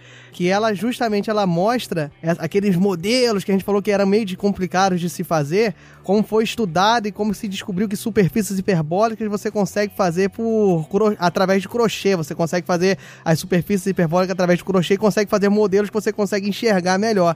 E lá tem uma, uma explanação muito legal sobre essa parte da geometria não euclidiana, então vale a pena o ouvinte que se interessou mesmo assistir, que tá bem, bem bacana, e fala de, sei lá, uns 70, 80% do que a gente conversou aqui. Que é, fala- falando que a gente já pescou sobre eh, mais um episódio, que agora vai ser fractais, mais doido ainda.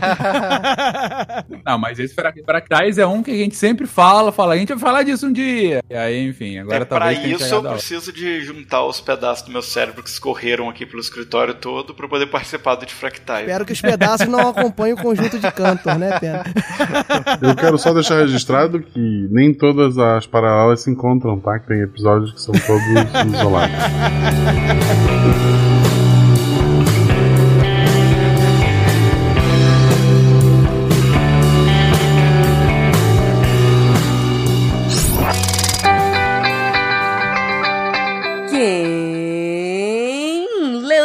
Os textos da semana põe o dedo aqui, que já vai fechar. O que? Você não leu? Eu li! Mas olha só, tem uma, uma coisa pra perguntar aqui. Porque todos os textos tiveram um trem comum assim, todo mundo falava mais ou menos de comida.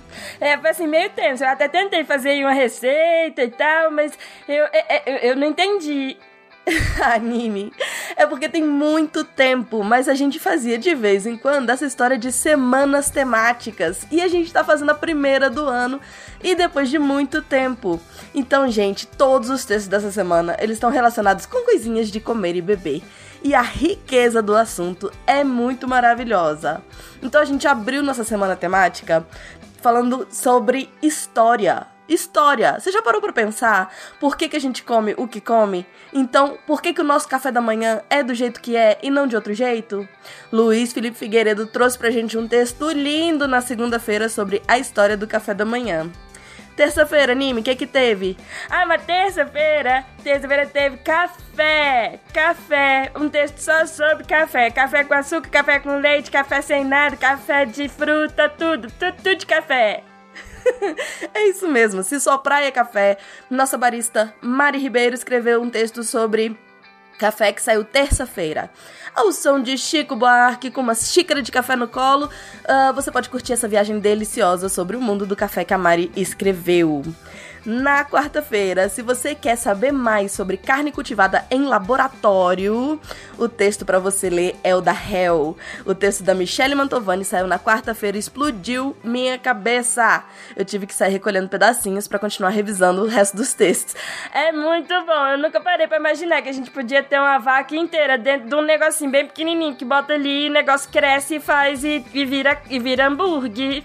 É isso mesmo. É, é muito doido. Muito doido. Um, Quinta-feira, se você quer aprender sobre cultura alimentar da alimentação fitness e cultura gastroanômica, é esse nome feio mesmo, você tem que ler o texto do Lenny Machado Lopes, que saiu aí quinta-feira. E fechando a semana temática, o que que teve, Nimi? Ah, teve um texto de uma menina muito, muito legal. Ela é nutricionista, né? Ela é, assim, muito, muito, muito maravilhosa. A Elisa, Elisa Lobo. É isso, gente. A Elisa trouxe a importância da nutrição no combate à ansiedade e depressão. Que texto incrível, incrível. Todos esses textos você encontra no site deviante.com.br. Os links específicos estão aí no post do SciCast dessa semana. Eu vou terminar lembrando da hashtag Desafio Redatores Deviante. A proposta é ver se os nossos redatores conseguem responder às suas perguntas. Então posta lá no Twitter, hashtag Desafio Redatores Deviante e façam suas perguntas. E, se você acha que tem resposta e também quer se tornar um redator deviante, é só mandar um e-mail para contato@saicast.com.br. Aqui é a Deb Cabral, editora do portal Apagando a Luz da Torre Deviante. E o Nimi! Beijo, tchau!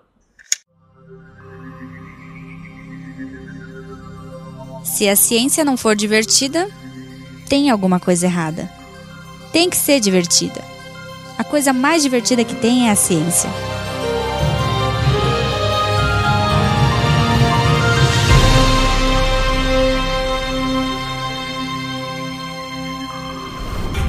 Este programa foi editado por Tapcast. Edições e Produções de Podcast.